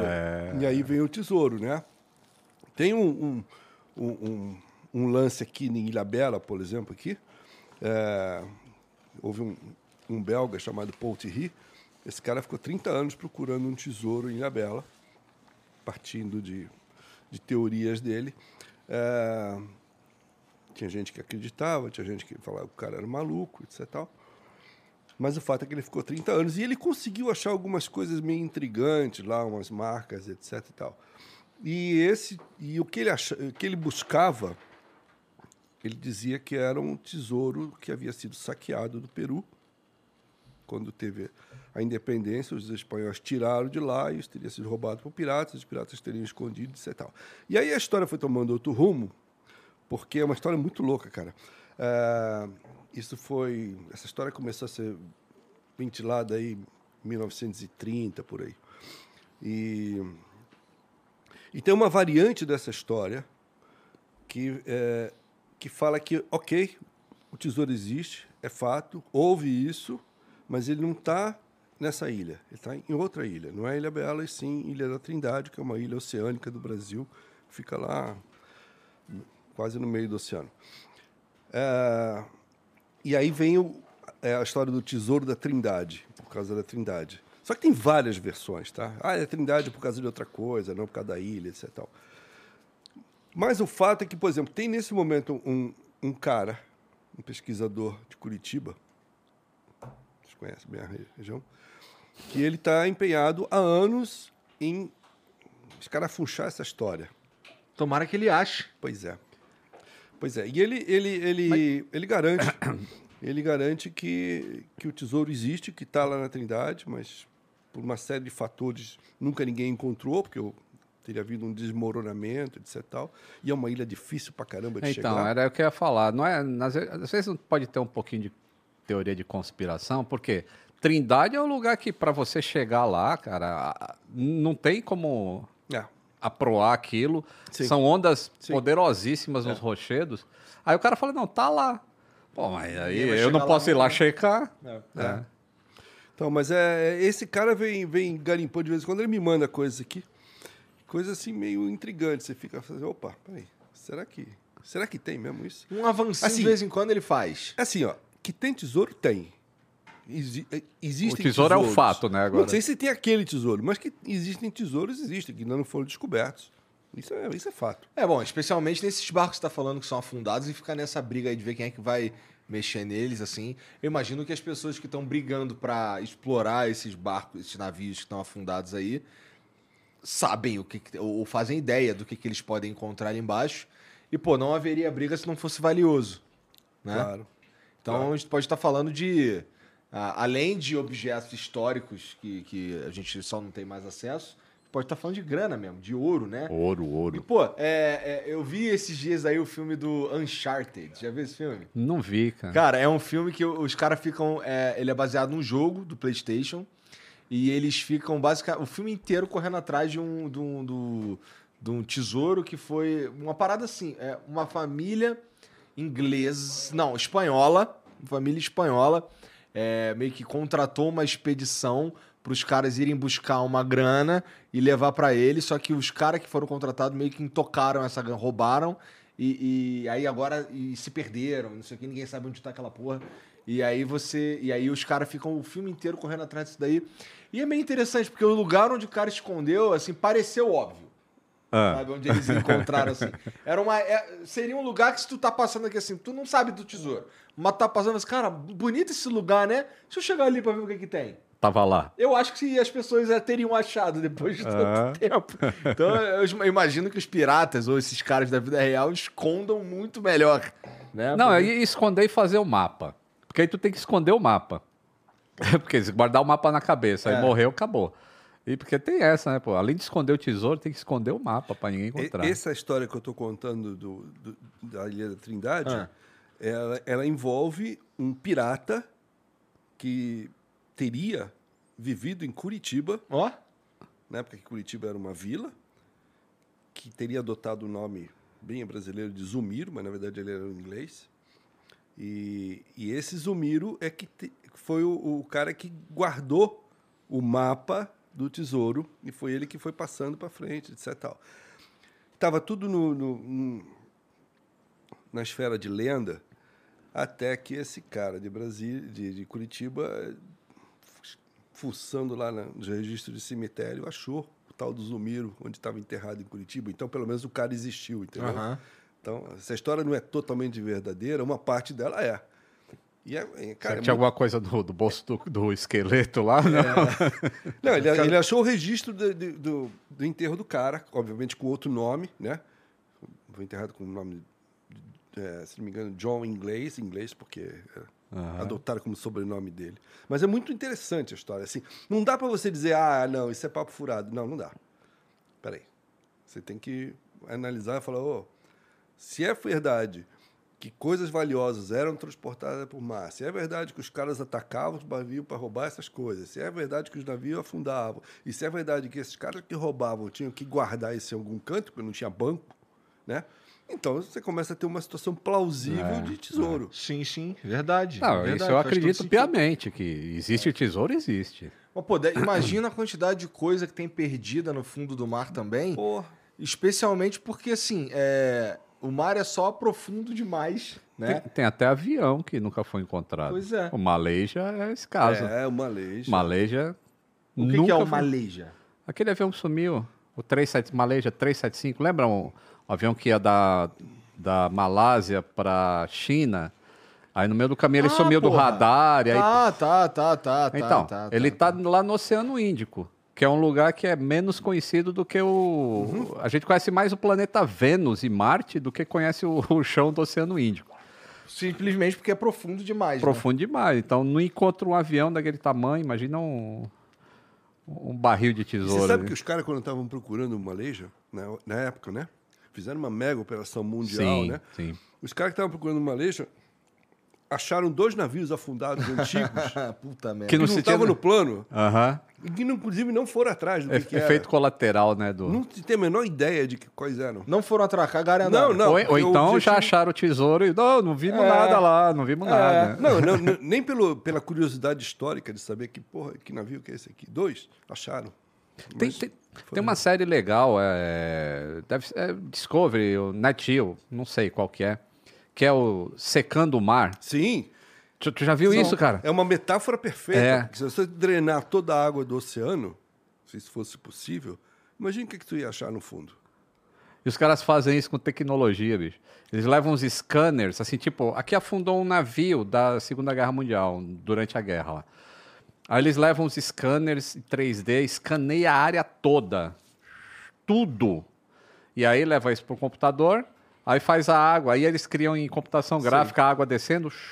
E, E aí aí tá lá o modelo em aparecer. 3D e aparece o navio completo, assim como ninguém nunca viu. É legal pra caramba essa série. Chama Drain the Ocean. Então, aí, cara, ó. olha só. Se o número da Unesco está certo, você tem 3 milhões desses no fundo do mar. Então, Por isso que o nível do mar tá subindo, não é? não é degelo, não. Pô, é, mas é muito interessante mesmo, porque, de fato, assim, é, aquilo que vocês falaram, a gente não conhece o fundo do mar. E, e as coisas que afundam ali são perdidas para sempre. Pelo menos com a tecnologia que a gente tem hoje, não consegue alcançar. é, eu, eu fiquei surpreso quando acharam o avião da Air France, por exemplo. É. Aquele, As caixas pretas, né? Eu fiquei surpreso. O, é, ele quê? tava a Cara, 3.200 metros de Tava no meio do profundidade, cara. Né? E acharam. Isso é- É isso que eu falo assim, ó. O, o avião da Air France, quando ele estava caindo, em upset lá, o computador dele estava mandando informações. E nessa informação tem latitude e longitude. Latitude e longitude, tu traça um X e tu sabe exatamente o ponto do oceano que você está ali. Aham. Com essas informações, demoraram dois anos para encontrar o avião, sabendo latitude e longitude. Ou seja, diminui muito o teu caminho. Só que entre o impacto na água e o avião chegar a 3 mil metros de profundidade, andou pra caramba. E só encontraram com matemática bayesiana sei lá como é que chama isso, e movimento de marés e o submarino lá também. Aí encontrou dois anos depois. Aí o pessoal fala, pô, mas vou encontrar o Malaysia. Aí você pensa, pô, o Air France tinha latitude e longitude e demorou dois anos. O Malaysia não tem nem isso. é só é, como é- assumption em português, que é só Suposição. suposição de onde que ele pode estar. Então vai. Eu acredito que não encontra. E quando encontrar, a gente não vai desvendar o mistério do mesmo jeito. Ah, é, eu também acho. Porque a caixa preta do avião, ela grava os últimos 24 horas do voo, 48 horas de voo. E aquele avião estava perfeito. E segundo, o gravador de voz grava os últimos, as últimas duas horas. Se o piloto não falou nada nas últimas duas horas, também não tem o que resgatar dali. A menos que ele tenha contado nos momentos finais por que, que ele fez aquilo. Então é, é um mistério que a gente vai ficar, ó, Pu- Puro achismo, você acha que Puro ele se achismo. suicidou? Eu acho. Aliás, o primeiro local que eu falei essa minha teoria em público foi no foi no, no programa aqui dos estúdios Flow, porque eu não gosto de eu gosto de falar das coisas que são Você factuais. sabe, claro. É, mas como eu já falei isso publicamente, então eu acho que foi, porque assim Eu também acho. não tem como o avião fazer aquelas manobras sem que tivesse alguém no comando. Não tem como. Alguém tinha que estar no comando daquilo. Se foi, se fosse sequestro, alguém fala, a gente fez aquilo. Sim. Um grupo pega Alguém autoria. ia pleitear. Ninguém pleiteou nada. E, e, pelo jeito a polícia encontrou algumas coisas em relação ao comandante em si do voo que poderia levar o cara a, a cometer aquilo. É. Mas está fechado essa, essa investigação está fechada e não tem Não tem nem mais ninguém procurando, eu imagino. não. Mas tem um cara no Twitter, esse cara eh, chama Mike Chillett. Eu até, através do Twitter, eu entrei em contato com ele, é um americano. Ah. Ele tem diversos cálculos matemáticos que fala, eu já disse que ele está aqui. Eu dou 10 mil dólares para quem descer lá e fotografar e não me diga que o avião não está aqui. E ninguém leva ele a sério, mas ele fica falando assim, eu não dizia que estava aqui? Olha esses navios aqui, ó. E ele pega o rastreio de navio, igual tem rastreio de avião, tem rastreio de navio. E mais ou menos quando ele fala no Twitter, ó, a posição é essa, ele vê que os navios começam a ir para lá para investigar alguma coisa, né? E ele fala, por que que não desce lá e não diz que o avião tá lá? Se fosse um, um local menos profundo, mais acessível, assim, de navegação, um dia ele poderia ser descoberto por acidente, né? É. Mas ali, Ali é, ali é chega muito a ermo, 5 muito mil, fundo. cara, 5 mil ali não, metros. não rola. É uma pressão que... A, a gente, o, o, o ser humano tem tecnologia para explorar essa profundidade? O Titanic tá quanto? Olha só, atualmente tem. Você tem eh, robôs submarinos, né? É, que são capazes de descer 10 mil metros, dá, dá para descer. O, o robô que achou o barco do Shackleton lá na Antártica é um, é um exemplo disso. Então tem, mas é uma operação caríssima, né? Muito complexa. muito Imagina a cara. pressão que é, cara, descer a- o peso da água em cima da- das costas do... É. Tem um, Cara. tem um, um- O que, que tu quer dizer com caríssimo, Jorge? Quanto tu consegue chutar quanto custa uma operação Não. dessa? não, não, Não? tem ideia. Nós estamos falando de milhões de dólares. Ah, Fácil, milhões, fácil, fácil. Fácil. O, o Air France custou 60 milhões de dólares a busca. 60 milhões de dólares. Porra. E esse que teoricamente sabia onde estava. É. Né? É. É. Que loucura. É, Essa, essa, essa busca do o lá que já, já é custou mais que seguinte, Igor, isso. o- o- um navio, um avião que cai no mar aqui, e aqui tem uma profundidade, sei lá, de 2, 3 mil metros. Ele, é- ok, ele estava aqui, tem as coordenadas, foi aqui que ele caiu, afundou. Tá. Só que ao descer, ele se movimenta, Sim. porque tem corrente que empurra para lá e corrente É. que empurra para cá, entendeu? E um, um- tudo lá, tudo no mar é gigantesco, né? Um desvio mínimo é uma puta área que você É. vai ter que pesquisar. É, porque você está 3 quilômetros Então, descendo, então o teu caminho... Exatamente. é- Ele começa a descer aqui e vai derivando e, e vai parar lá. Foi o que tornou, por exemplo, difícil pra caramba para acharem o submarino da Argentina, o Ara. São, esqueci o nome de São Juan.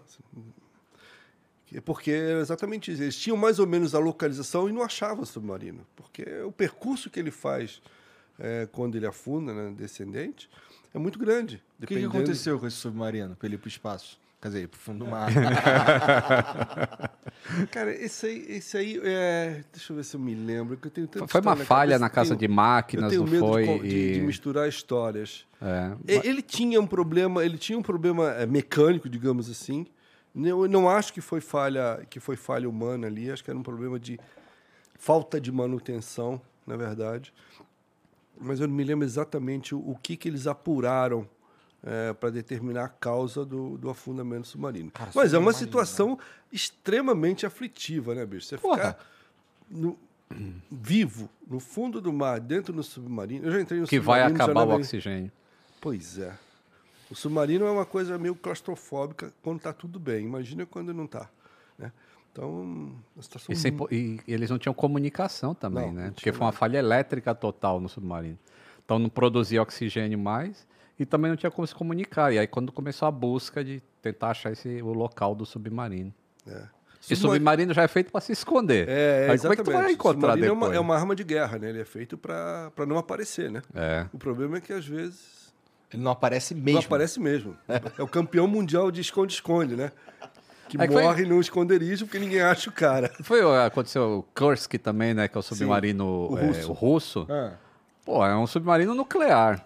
Gigantesco. E, e mesmo que os caras soubessem onde tá, quando os americanos quiseram ajudar na busca, os falaram, não, não precisa de ajuda não, a gente já encontrou o cara, tá tudo certo aqui, não precisa resgatar É. ninguém. Porque não quer que uma peça extremamente valiosa de, de conhecimento chegue É, na mão dos foi- americanos. aquilo foi um absurdo, né? Eles negaram ajuda para É. encontrar o submarino. Era uma questão humanitária, não tinha nada a ver com Guerra Fria, nada. Era uma questão É, humanitária e a Rússia negou. Tu lembra disso aí? Tu tava vivo já. Cara, tava vivo, tava vivo. É porque eu Mas lembro na televisão-. Quantos eram? 44, se não me engano, tripulantes que morreram. É, morreram não, eu todos. não na lembro. É, morreram todos. Morreram todos. Mas eu, eu lembro de ver na TV assim. esse, é, mas eu, na época, eu não sabia essa questão. Assim, pô, os americanos estão oferecendo ajuda e os russos não querem. Não dava para entender direito isso É. nessa época, sabe? Mas depois que fizeram o documentário e tudo, aí você vê que, Cara, porra, su- que, que sub- maldade. que- Submarino realmente é uma coisa muito, muito louca, cara. É, tem uma história que eu conto no livro aí é, que é engraçada. É, na, na época da, no final da Segunda Guerra Mundial, o- o os submarinos tinham um grande problema conceitual que era o seguinte: como fazer com o banheiro do submarino, né? Então, o, o usual era o seguinte, ok, tem o banheiro e tem um- uma caixa coletora, fica toda a porcaria ali guardada, etc e tal. E aí, mas aquilo era um problema, né? E aí no final, quase perto do final da Segunda Guerra Mundial, os alemães desenvolveram um sistema de descarga de banheiro, tá? Que jogaria a porcariada para fora do submarino. Então não precisava guardar ali. Que legal. hein? Legal, né? Legal. Só que o, o, é, era uma série de válvulas. Você tinha abrir, fechar, abrir, fechar, etc. Então, era um- uma operação complexa. E, enfim. E aí, é, uma da- das viagens inaugurais de um submarino já com esse sistema, o comandante do submarino, a maior autoridade do submarino, foi no banheiro. Foi dar-lhe uma cagada. Foi dar uma cagada. E aí ele descobriu que ele não sabia manusear Ih, rapaz. as, Pô, já tô vendo. as válvulas. Já tô vendo a merda. Já tô vendo a Deu merda. merda. Aí ele, tudo bem, botou o orgulho de lado, pediu ajuda, veio um, um, um, um dos marinheiros que sabia operar. E mas o o marinheiro submarino do comandante. tava- mas o marinheiro estava Caralho, quantas piadinhas a gente consegue fazer nessa história, né? O marinheiro ficou nervoso, que é uma situação, né? E ele, o- ele, o marinheiro, também errou na abertura das Puta, válvulas. puta. E com isso entrou um pouco de água dentro do submarino, mas nada muito sério. Entrou um pouquinho de água no banheiro, etc. Beleza, conseguiu estancar, beleza. Ocorre que ao lado do banheiro ficavam as baterias do submarino que não podem ter contato com águas salgadas, porque elas geram um ácido que é letal. E, a- e quando entrou essa água, ela escorreu pelo compartimento das baterias e começou a gerar o ácido, e aí eles ficaram numa situação aflitiva. Eles estavam submersos, como o comandante deu ordem de subir. Eles estavam na Segunda Guerra Mundial, tá? Subia, subir, porque senão vai morrer todo mundo. E eles subiram. E quando subiram, é, é, estavam, na verdade, no meio de, um- de uma tropa inglesa. E- Bom, enfim, é, uma parte do- dos marinheiros foi para o bote salva-vida e foi capturado pelos ingleses, inclusive o comandante, o comandante foi preso, né? É, só que antes de. Caralho, por Quando aconteceu. Quando ele. É, essa que é a história. Quando ele subiu, é, que ele viu que estava naquela situação que não tinha jeito, ele estava no meio dos ingleses, né? Uma parte foi no barco, outra parte ficou no submarino, e ele mandou todo mundo sair do submarino, ele abriu a válvula, que ele queria afundar o submarino, e de fato ele afundou. Para aquela história, para não cair na mão do inimigo, etc. Tal. Até porque tinha um negócio do banheiro que os ingleses não tinham isso. E ele foi preso. E acabou a- ele acabou a guerra num campo de, num campo de concentração famoso por ter feito a maior cagada da história. Caralho. Fui, captu- pô, fui capturado, né? Pô, tava lá em tal guerra lá, pô, tá vendo esse braço aqui? Perdi. Porra, porque eu tava lá na, na batalha, bagulho doido, não sei o quê. Pô, e tu? Irmão, fui dar uma cagada.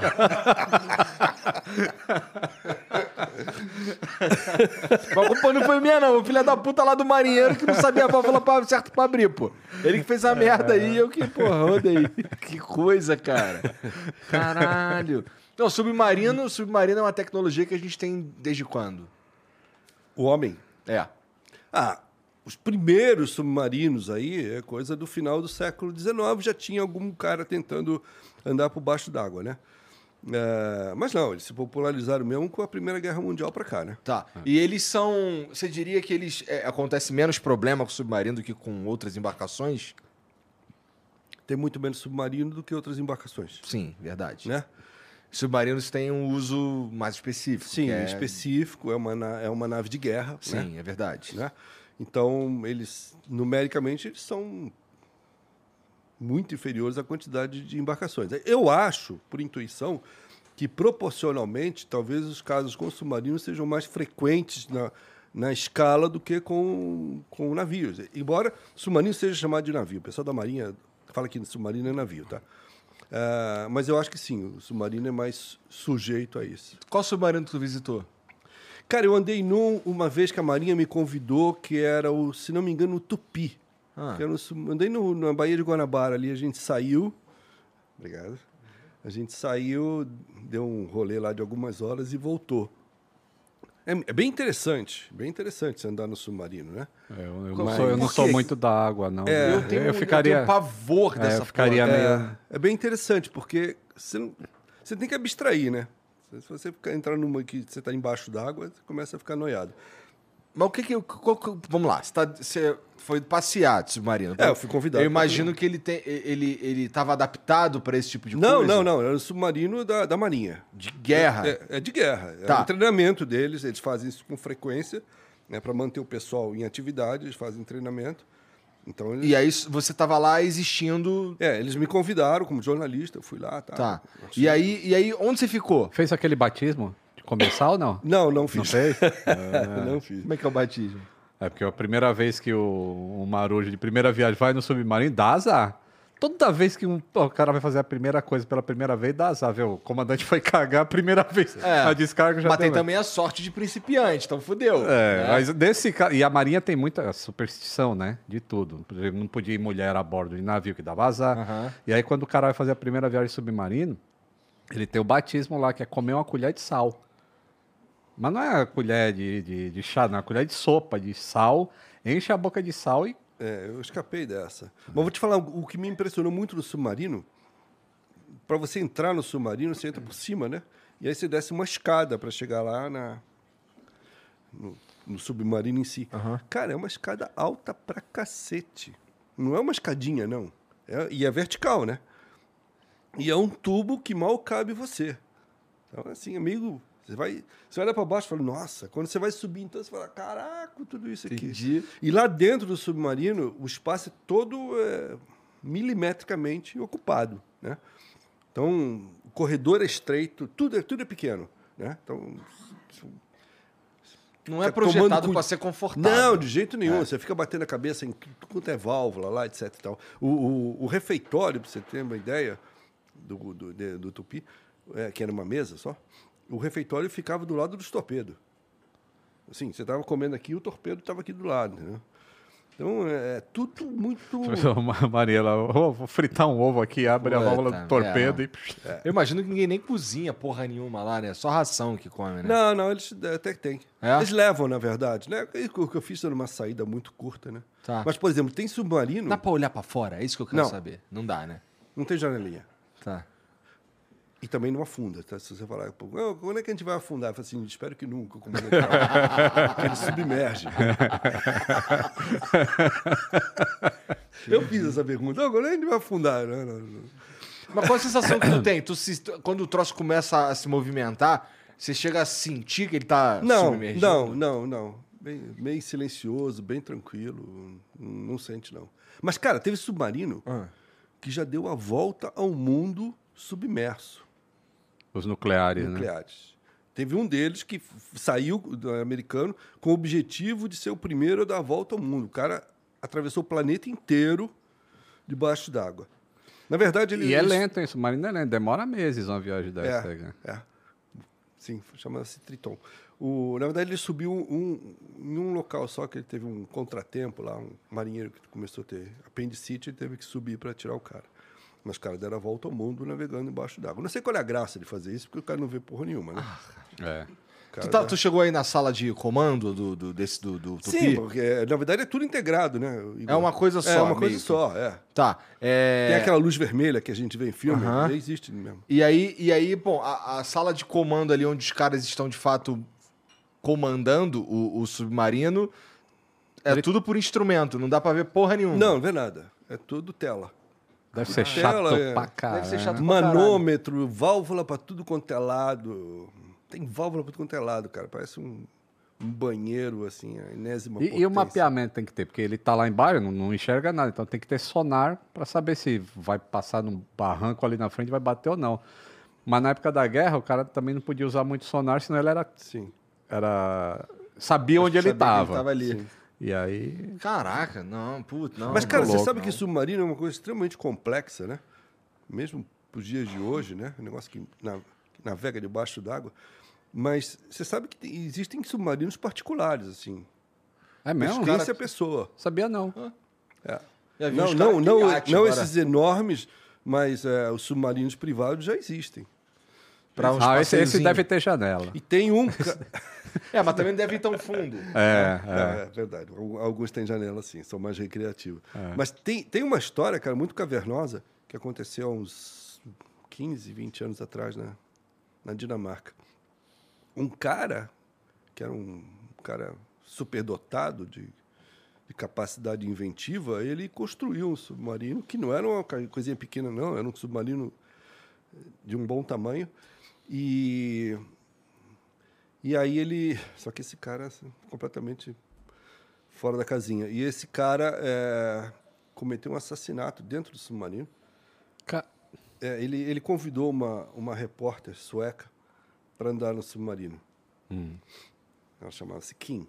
E ele convidou ela para dar uma volta no submarino. Só os dois. E ele saiu com o submarino, tá, deu uma volta.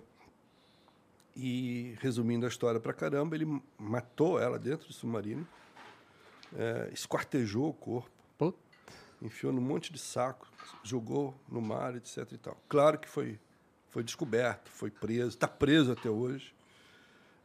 Caraca. É uma história. O cara construiu o submarino só pra matar sem, uma pessoa. sem Não, motivo? na verdade, não. Ele, ele, é, Tinha motivo do. não, aparentemente ele foi dar em cima dela e acho que ela recusou e aí ele. Entendi. Não é que ele fez submarino para isso, tá? Ele se aproveitou da situação ali com ela. Foi um crime muito falado lá na, na, na Suécia e na Dinamarca na época. E o cara tá preso até hoje. Caramba. Bom, então. Mas o cara é um gênio. Se você parar e pensar, o cara fez um submarino, bicho. Tudo bem, é um assassino, mas ele é um... fazer um submarino não é fácil. Não é. o Iberê Tenório que fez um, né? Eu não sei, É, não sei ele qual, foi o, fez. qual foi o É. desfecho disso. Ele fez. Ele fez. Deu Fez, certo. deu certo. Fez. É, ele, ele, da última vez que a gente conversou, ele tava falando sobre o submarino dele, que ele parece que ele tava testando uma- na piscina ainda, não sei o quê. Não, levou pra Ilha Bela, acho que foi Ilha Bela, né? É isso aí. Ah, ele foi atrás do Mergulhou. tesouro. Aí que o tesouro tá no, no- no pé da ilha, lá embaixo, né? Pô, mas é, é- é esse lance de, de, de, Bom, eu imagino que tu já também já deu vários rolé de barco mesmo, uns barcos de diversos. Olha diversas só, deixa eu te qualidades. contar uma coisa. É. É, eu sou jornalista. Aham. Eu nunca tive barco, eu não tenho barco e eu moro no meio do mato. Não tem carteira de mestre Arraes, não? Tenho. Ah, Até tenho. Pô, é essa? É carteira de habilitação para você dirigir ciclomotor. tá. É, mas não, eu não tenho. Eu, eu não pratico, entendeu? Eu, sou- eu conheço aqui só da teoria da- das histórias. né? Cara, como que o mar não te assusta pra caralho? Não, ele me atrai. Cara, Ele me eu tenho, assusta, Eu tenho um assusta. cagaço, assim. Eu vou... Não, mas é, um- é uma atração respeitosa, tá? É, é o, o amor e medo, né? É, a imensidão do mar é uma coisa impressionante, cara. Você faz uma travessia, você olha para todo lado, assim, 360 graus, só vê água, você fala, uau! Aí você começa a entender por que, que não acharam o cara durante 14 meses. Não acha. É muito grande. Dois terços do planeta é, É. mar. Não, assim, a- a- a- eu tenho nervoso, assim, da, da- porque assim, eu tenho, eu tenho até um, um, um pavor um tanto infantil mesmo, que assim, é, seres marinhos enormes É Lula estão ali gigante. naquele lugar ali, entendeu? A Lula- e pior é que a Lula gigante existe, cara. Sim. Sabe aquela Lula gigante? O que... Kraken. O Kraken. Existe o Lula gigante, cara. O que, que tu quer dizer com gigante? Gigante. Eu não sei a ponto de engolir um navio que nem aparece aí na. tá, na- mas, na- é- Não é mas, Júlio Mas Verne, é não Júlio tipo. 8 metros. É um negócio. Porra. É.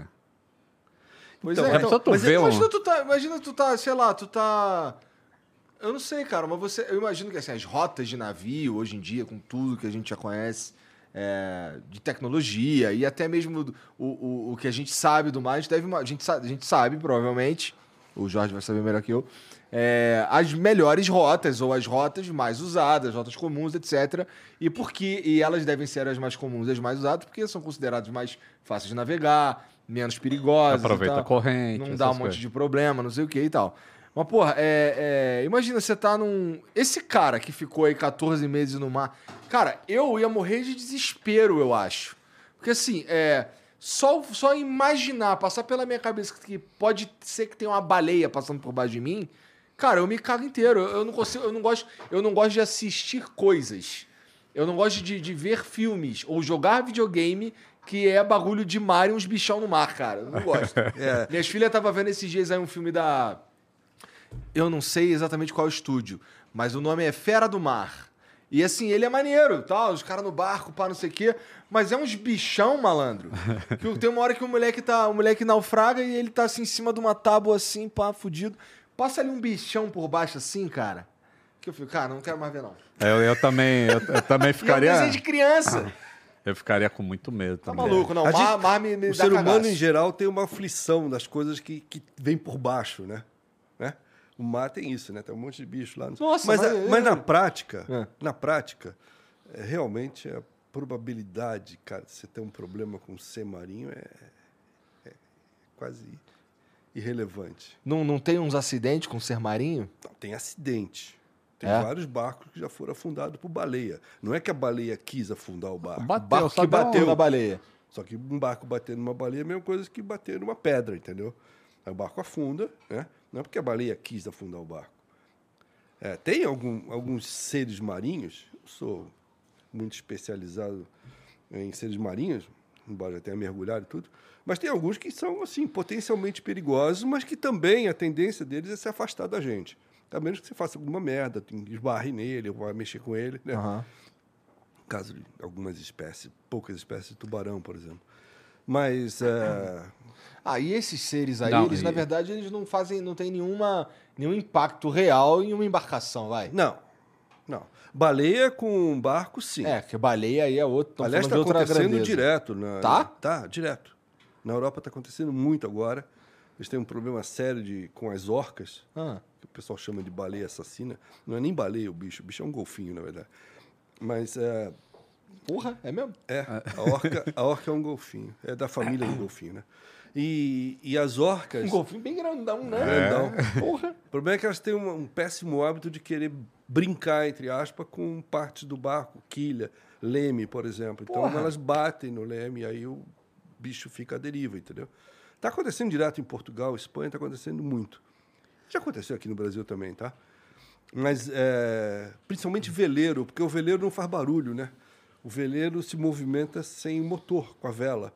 Então, o, o- a baleia, por exemplo, se ela estiver na superfície descansando, dormindo, pode ser que ela não perceba a aproximação do veleiro a ponto de sair. Porque a tendência dela é cair fora.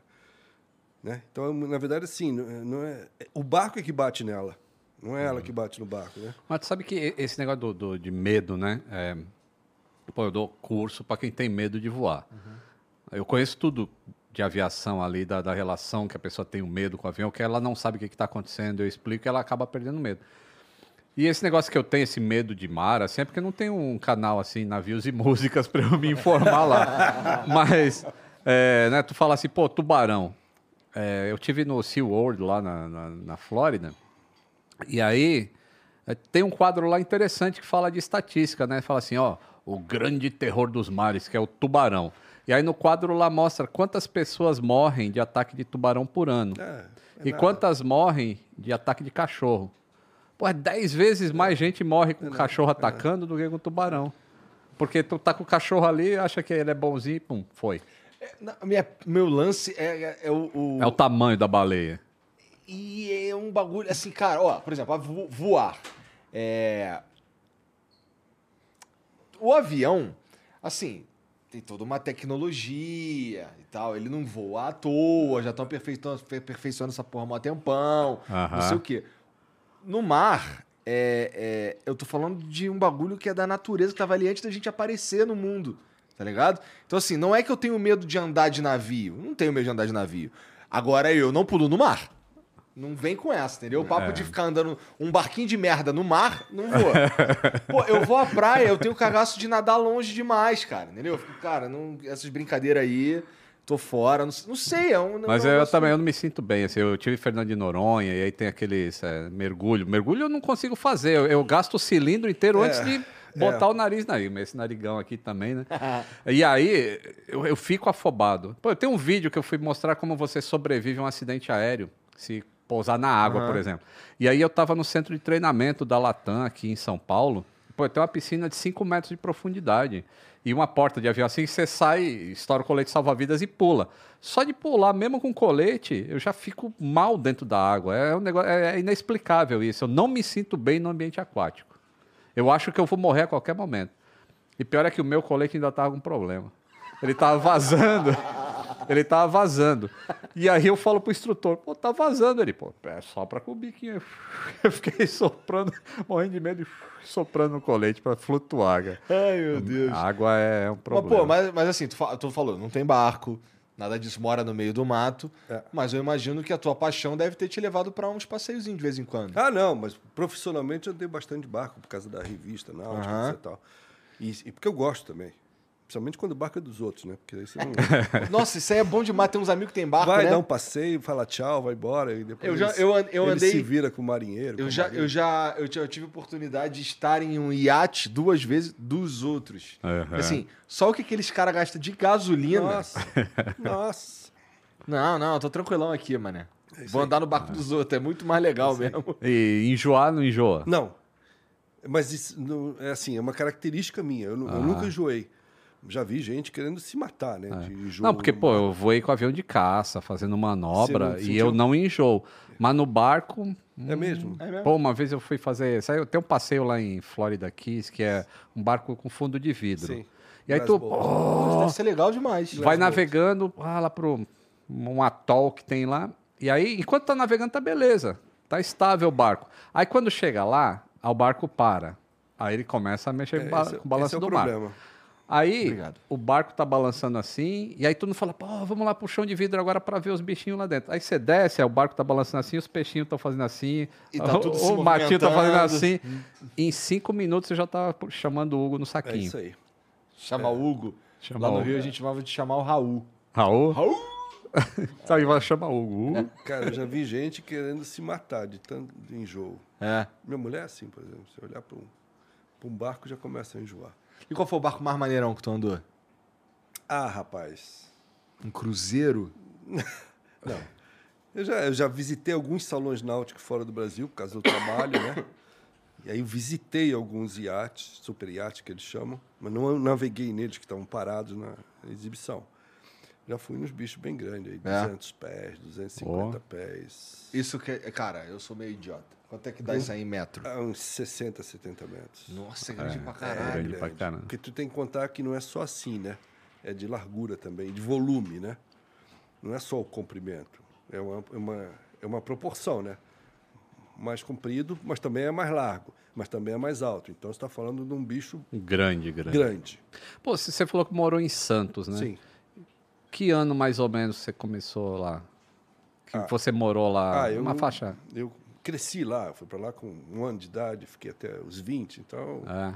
Ah, então 18. você, pegou ali no, no Porto de Santos, o Eugênio C. Sim, andei no Eugênio C. Pô, isso é uma grande frustração que eu tenho na vida. Porque. Cara, essa história, eu tenho uma história do Eugênio C que. que... Eu quero, eu quero. Então, Porque eu, eu- eu ainda vou contar, ó. Meu canal é de avião, mas eu, eu gostava mais de navio do que de avião quando eu, quando eu Cara, era o, o pequeno. Eugênio C, para quem não sabe, e poucos sabem, É. porque é antigo, o. Eugênio C era, um- era um transatlântico, é, mas era um navio de Era o passageiro. transatlântico, É, era. Pro padrão da época era, era grande, etc. Uma- Hoje em dia seria um. Né? Seria Mas, médio hoje em dia. E olhe lá. É, eu acho que o Eugênio C era barco de 700, 800 passageiros, uma coisa assim. Mais ou menos. Acho, acho que era. Mas enfim, o Eugênio C, é, no final da vida útil dele, é, eles resolveram levar o Eugênio C para a Antártica. Ia ser o primeiro cruzeiro para turista indo para a Antártica. E aí, como eu era jornalista, me convidaram para ir na viagem. Falei, pô, claro, tô nessa. Fui com um fotógrafo amigo meu. Cara, e o Eugênio C era um, um navio totalmente. Naquela época, isso estou falando mais ou menos 96, 97, por aí. Já era um navio super defasado, tá? E ele jamais poderia ter ido naquela viagem, jamais. Não tinha a menor condição daquele navio navegar no mar Antártico, que é um mar ruim, mexido, vento, bloco de gelo para quanto é lado, uma encrenca. Mas levaram o navio para a Antártica. Eu, eu embarquei em Buenos Aires, de Buenos Aires desceu e foi, atravessou o Strait de Drake, que separa a América do Sul da ponta da Antártica. Né? Só que o navio eh, era tão precário que ele não conseguia parar em lugar nenhum. Porque, eh, primeiro porque era a primeira viagem que a tripulação também fazia. Eles pegaram um Vixe. prático da Marinha Argentina para ir junto no, com o comandante. O comandante jamais tinha ido para a Argentina. Então ele entrava nas baías e começava a vir aqueles blocos de gelo se movendo e ele imediatamente dava a volta e saía, porque se aquela porcaria para ali fecha, ele fica travado lá dentro. Foi uma desgraça. A viagem foi de sete dias, seria sete dias na Península Antártica, acabando ficando um pouco menos. É, e voltou. Eu fui à Antártica e não desembarquei na Antártica. Eu vi. Mas ninguém botou o pé no, no gelo porque o navio não parou em nenhum lugar. E o navio balançava pra caramba, assim, balançava muito. Eu lembro que eu- a cabine era muito acanhada e tinha um beliche. E, e eu lembro que eu deitava no beliche e eu ficava olhando pro meu, pro meu pé e o meu pé subia, subia, subia, subia, subia e brrr, descia. Era o navio. Caramba. Era o navio fazendo assim. E cada vez que ele descia... O ele fazia- estabilizador tava. não, acho que nem tinha. E cada vez que ele descia, ele dava uma pancada com a barriga do navio no mar que você falava, vai rachar essa merda. Foi um horror. Foi um- deu tudo errado. Aí na, na volta, o comandante resolveu da minha volta voltar e estava com um problema já de, de precisava de suprimento para o navio. E ele re- resolveu que eles iam fazer uma parada nas Falklands mas não foram autorizados. Quando estava chegando nas Falklands, eu falei, pô, legal, pelo menos vou descer nas Falklands. Quando estava chegando nas Falklands, eh, não foi autorizada a entrada, porque o navio estava indo para Buenos Aires e tinha acabado de ter a guerra a- das Malvinas, então a relação Inglaterra e Argentina era, era conturbada. Enfim, voltamos para Buenos Aires. Chegamos em Buenos Aires, o fotógrafo estava comigo, teve pneumonia de tanto vento que tomou na Antártica. Nossa. Foi um Pô, foi, foi- você fez igual. Nunca o- mais Eugênio C pensou em voltar para a Antártica. Ficou um bom tempo sem ter cruzeiro para a Antártica. Eles voltaram muito tempo depois, porque aquela primeira investida foi um desastre. Você se sentiu igual o Michael Collins quando estava na nave que foi para a Lua, primeira vez, que desceu o Armstrong e desceu o- Ah, o é, Buzz Aldrin, é, né? e E, ficou você lá- ficou lá dentro do navio, não desceu da tarde. Sacanagem, né? O cara vai até lá e não bota o pé. Mas o, o Eugênio Cê tem uma paixão por esse navio, porque onde eu morava lá em Vicente Carvalho, do quarto da minha mãe, eu olhava para frente e Eugênio Cê, o cais onde ele atracava ficava bem em frente ao quarto da minha mãe. E eu pegava é, até desenho de caderno de desenho da escola, eu ficava desenhando aquele. Ainda hoje eu sei desenhar o Eugênio C, sem só só com a, com a- minha mente. Não, ele é um navio E esses dias, pra gente. é, e nesses dias eu falo assim, porra, o que será que aconteceu com o Eugênio C? Porque eu envelheci, né? Não sei se tu percebeu. Mas eu envelheci, eu falei, o que, que aconteceu com o Eugênio C? E aí eu fui pesquisar a história. Meu, o navio já foi desmantelado. É? Só que eu, eu fui pegando toda a história assim, eu falei, pô, eu não cheguei a entrar no Eugênio C. E eu pesquisei tanto que eu falei, pô, agora é questão de honra, eu vou construir uma maquete do Eugênio C. Aí sai procurando as plantas do Eugênio C. E não encontrei em lugar nenhum. Aí escrevi pro. pro como é que chama? O esta- estaleiro, estaleiro. Ah. O estaleiro que faz o navio. Aí, o estaleiro que construiu Eugênio C não existia mais, que tinha sido comprado por outro esta- estaleiro, que foi comprado por outro. Eu escrevi para esse e ele falou: ó, os arquivos não tem mais planta. E, pô, eu sou bom de buscar no Google as coisas, né? E eu não, não achei nada. Eu falei, pô, já sei o que está acontecendo. Eu estou buscando em inglês. Em inglês eu achei plantas elétricas do navio original. Antes dele ser desmantelado, os caras sobem lá e arrancam um monte de coisa, depois vende como souvenir. E eu encontrei um cara que tinha comprado isso, um americano, eu comprei no eBay. Tem umas plantas da a planta elétrica do Eugênio C inteira, mas não tinha planta para construir o navio. Aí busquei em italiano. Aí apareceu um clube de, de nautimodelismo na Itália, que os caras tinham a planta toda dele. E aí eu falei, puta, achei o que eu queria. Aí eu fui tentar comprar, e falei, só vende para italiano que é sócio do clube. Eu, Não é possível. Aí encontrei um amigo que mora lá, que é naturalizado italiano, e falei, pô, dá um jeito de. de- Falou, não, sou palmeirense, é quase a mesma coisa. Dá um jeito de pegar isso aí. Ele conseguiu, me mandou as plantas e elas estão agora em papel. Só que veio, é, é escala 1 para 100. Então, tipo, daqui até no Gian lá, você abre uma planta assim, um deck do navio, aí depois outro. Falei, pô, como é que eu vou. Não consigo nem fotografar isso. Aí levei numa plotter lá em, em Guarulhos, que os caras escanearam para mim num arquivo TIFF. E agora vem. Eu vou contar essa história ainda no canal, cara. Caralho, cara. Vou, vou construir esse navio digital e ainda Porra, vou mandar imprimir Parabéns em 3D. pela, pela vontade, É. cara. Porra. É paixão. É, mas esse navio era muito em- emblemático, né? Na, época que a gente era garoto, a gente É, via o- é. o Eugênio C entrar e sair do porto. Eu, eu ia pro, pra beira do. Tinha a maré que a gente chamava lá, Sim. no, lá em Vicente Carvalho. Tipo, quando o navio ia sair, eu saía correndo de casa, ia correndo até a maré lá para ficar na beira do canal para ver os rebocadores manobrando ele, dar a volta para ele sair de Santos. Tem, tem É um um negócio Igor, maravilhoso. Que, que assim, é, é, barco, é, um- barco e automóvel, por exemplo. Você tem um carro, teu carro não tem nome, Não. o barco tem, É. entendeu? Então, o, o, o, barco é uma máquina, mas ele tem um- uma relação das pessoas com, com os barcos diferente. Eles têm nome, eles têm identidade. Tem entendeu? batismo. É. E, eu, e, eu, e eu senti isso também, porque eu até cheguei a contar essa história no Instagram, até pegou bem, Ah. assim, sabe? Ficou. O pessoal eh, teve engajamento. Que eu falei assim: a dor que eu senti quando eu vi as fotos dele sendo desmantelado Uhum, não é a mesma dor que eu sinto quando eu vejo um avião sendo desmantelado. Porque Ou um ferro velho. um automóvel. 747 foram construídos mais de mil. Então, tu recortar um ou dois, sempre vai ter um no museu aqui, outro ali. Aham. O navio é único. É. O Eugênio Cé era único. Acabou, acabou. Não tem mais nada. Não tem nem como ir no museu para ver. Ah, Mas eu imagino que, que. Tudo bem, o Eugênio C é um navio de o quê? 1900 e. 60 e Não, acho que antes. Acho que ele é 50. da década de Eu sei que ele 50, até hoje é detentor do recorde mundial de velocidade de travessia do Atlântico. É? Ele veio da Itália para Santos e manteve uma velocidade, não, não lembro quantos nós, mas devia ser, sei lá, uns 20, não sei qual a velocidade dele, mas uns 20, e 20 poucos nós é nós. bem rápido. 22 nós para um navio daquele tamanho para aquela época. E até hoje não bateu nesse recorde dele. É, mas, ne- mas ele é um, é um navio antigo. Inclusive, quando ele saiu da Costa Cruzeiros, É, a tem- Disney comprou. Ah. E aí ele virou aquele navio de fazer cruzeiros da Disney, com o Mickey lá dentro, aquelas coisas. Só que aí ele já era tão antigo que bateu lá o, o órgão que faz a segurança e falou: ah, esse negócio elétrico aqui, extinção de fogo, tá tudo obsoleto, não vai poder usar esse navio.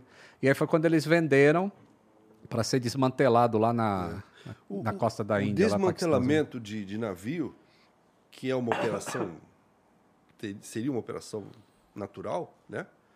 Você está reciclando o que usa, tal coisa. Mas ele tem uma conotação assim sentimental, né? De você desmanchar o navio. Porra. Pessoas que andaram num navio de cruzeiro, por exemplo, quando aquele navio de cruzeiro vai para o cemitério, né? Que ele é um cemitério, vai sumir, elas ficam chocadas. Eu publico muito isso no A. Lang, né? A Lang, acho que é o. A Lang é, uma- é- é um dos maiores estaleiros de desmantelamento do mundo, né? Na verdade é bem um estaleiro, é uma praia miserável na Índia, onde eles param os navios lá para desmontar. É. E é desmontado na mão, Igor. Não tem Na máquina, mão. não. E morre gente ali. E hein? morre gente pra cacete, sabe? É solda em tanque que ainda tem combustível. É um, Nossa. Ó, isso aqui é o Eugênio C. é, Sendo sendo desmantelado. É muito, é muito triste, na É muito verdade, quando triste. você conhece a embarcação e vê ela aí pro Só de olhar para o. Eugênio, você já me dá nervoso. Tem um filme do Roberto Carlos, Ah. chama Ritmo de Aventura. Que ele voa de helicóptero, passa de helicóptero no, no- no túnel pasmado lá no Rio, por, por dentro do túnel. E um dos, obviamente, é um dublê, né? Que tá ali passando no- com o helicóptero. Mas uma das cenas tá o, o Roberto Carlos no helicóptero. E aí a câmera que está filmando está do lado, né? Que seria do, do, do piloto lá. Então é como se ele estivesse pilotando. E aí ele, ele, o Eugênio C tá na Baía da Guanabara e ele dá um rolê assim, ó, por volta do Eugênio E aí C. tu vendo o Pô, filme, eu tu, choro. caralho, Eugênio C. Ô, Jean, bota o, deixa eu ver o Eugênio C inteiro aí. É, vê um Eugênio C bota ele completo aí aí. pra nós aí. Vai achar, vai achar. Esse, o, o- por que, que o nome dele é Eugênio C? Ah, porque a, a- a companhia chamava. Olha lá, ó. Pô, Chama fudido Costa, né? demais, cara. Bota essa primeira foto aqui, Jean. Eu acho favor. que era mais de. Acho que era mais de mil passageiros, acho que era 1.100, viu? É, por aí. é. Porra. Por padrão, para- padrão de hoje, tem um navio pequeno, claro, né? O navio hoje leva 5 mil. Eu achei até um filme que o cara Maneiro. gravou uma travessia. O filme se, se acontece dentro do navio, dentro do Eugênio C. E aí eu fui, pô, preciso comprar esse filme. Aí não tinha pra vender, só tinha pra streaming. Teve, teve um irmão Aí- dele. Tem irmão o do- Henrico C, E teve o Bianca C. Bianca C, Daphne C também. Isso, o Bianca C afundou duas vezes. É, olha aí. ó. O navio afunda duas vezes, cara. É, ele afundou, foi recuperado e afundou de novo. Porra. Tá escrito. andaria numa, num- num- numa embarcação que já afundou? Então, é muito mais comum do que parece. É mesmo? É. É muito mais comum do que. Mas é meio macabro, eu concordo contigo. é meio macabro. Cara, né? Tu já andou em alguma? Duvido. Que Talvez tu eu- saiba não, né? Não, que eu saiba não, mas é, eu acho que eu já andei sim. Eu já voei em avião que já caiu. Mas, não, eu já. Desculpa, eu já entrei num que, que sabidamente viveu essa situação, mas eu não naveguei nisso, só entrei por curiosidade. Mórbida curiosidade. na, na Amazônia, em Belém. É. É. Porque, cara, na Amazônia, assim, puta, eu- eles têm uma capacidade de produzir tragédia nos rios amazônicos que é uma coisa impressionante, né? Aliás, semana passada teve uma. É. É, e uma das piores tragédias da Amazônia aconteceu com um, um barco que fazia a travessia de, de Manaus para Santarém, é, em 1970 e pouco. Chamava Sobral, chama, chama, chama Sobral Santos, só que hoje mudou de nome. E esse, esse barco ele, ele virou parado no porto no porto de uma cidade chamada Óbidos, que é o Rio Amazonas. Ele estava vindo na viagem, parou no porto para descarregar e carregar, para desembarcar e Aí embarcar a gente. peso do mas, lado. É, mas é, mas é tudo, tudo era feito nas coxas e continua sendo, na verdade. Então não tem muito controle do que entra, etc e tal, tudo ajambrado. E esse barco virou. Virou parado no porto, virou. Morreram, não se sabe exatamente até hoje quantas pessoas, porque tinha muito passageiro lá que não estava nem registrado. Mas mais de 50 pessoas morreram. E esse bar, foi, na ocasião foi uma catástrofe, aparecia na revista Manchete, aquelas coisas, né? Tipo batom murcho, assim. Ah, e esse barco, bom, passou todo esse perrengue e tal e coisa, O, o dono do barco foi indiciado, mas não aconteceu nada com ele, etc. Ninguém foi, ninguém foi Brasil, né? responsabilizado. É, morreram até estrangeiros que estavam nesse barco. né? E o, o dono do barco recuperou o barco, tirou o barco. Estava no porto, guinchou o barco, deu um tapa, pintou o navio, reformou o navio, mudou o nome, navega até hoje. Chama Cisne Branco. Até hoje esse navio existe. Eles chamam de navio na Amazônia. Não é bem um navio, mas eles chamam de navio. E uma vez eu estava em Belém e eu vi o barco lá, e eu, aí eu entrei nele, que eu queria ver. Porque, assim, morreu gente pra caramba, morreu muita gente que tá presa dentro da Como é cabine. que é o nome desse? Atual? É. Cisne Branco. Bota aí, Jane. Deixa eu ver se a gente consegue ver o cisne branco. Hum, é, veja aí. Provavelmente vai conseguir com o nome antigo. Ou então você coloca Sobral Santos, que era o nome antigo dele, né, na época que ele na época que ele teve essa tragédia. Esse aí, ó. Esse é o Sobral. Tá. É, ali ele virado, imagino, né? Não, não é ele não. Esse Não não, é é, ele, esse é outro. Ele é o primeiro ali, ó. Esse aí. Isso aí. É. Esse é o Sobral. Tá. É, bom. E o barco Isso- isso navega daí- até o hoje, que, que é isso aí se não é um navio?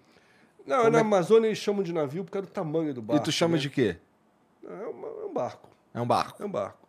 Tá. Navio pra mim é outra coisa. Mas lá eles chamam de navio.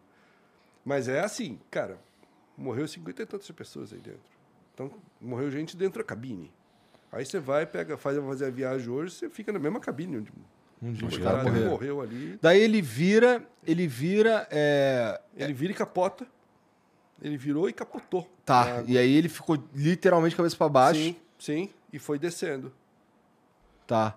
Isso foi de madrugada. E aí as pessoas não conseguiam sair, não é nem a violência da- do, do movimento. Não, não, ficaram trancadas. Trancadas. Mas assim, a- o que, que aconteceu nesse caso foi uma sucessão de, de, de irregularidades, né? Carga estava solta, não tinha o controle de quantas pessoas tinham no barco, tá tudo errado. tá. Como sempre, né? Acidente, verdade- acidente não acontece por É, acaso, pois é, né? É. é. Mas na verdade o problema é que continua a mesma situação assim até hoje, cara.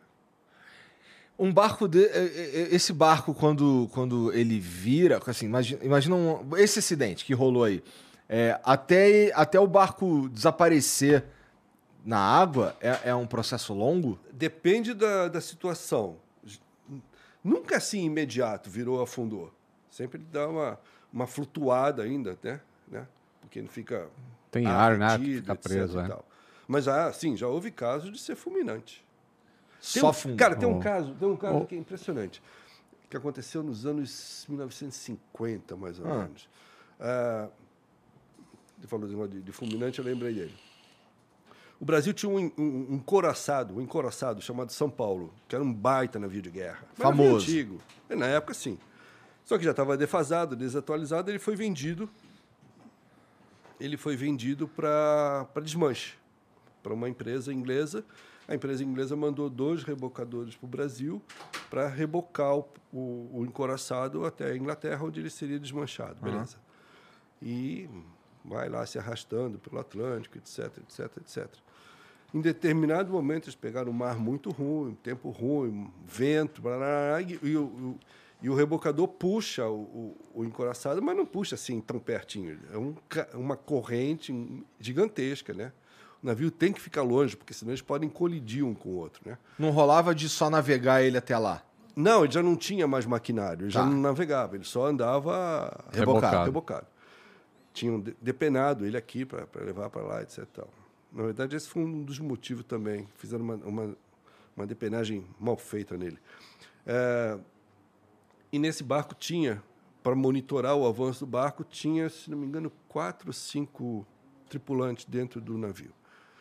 E aí, durante a tempestade, eram dois rebocadores puxando. Um arrebentou o cabo, né?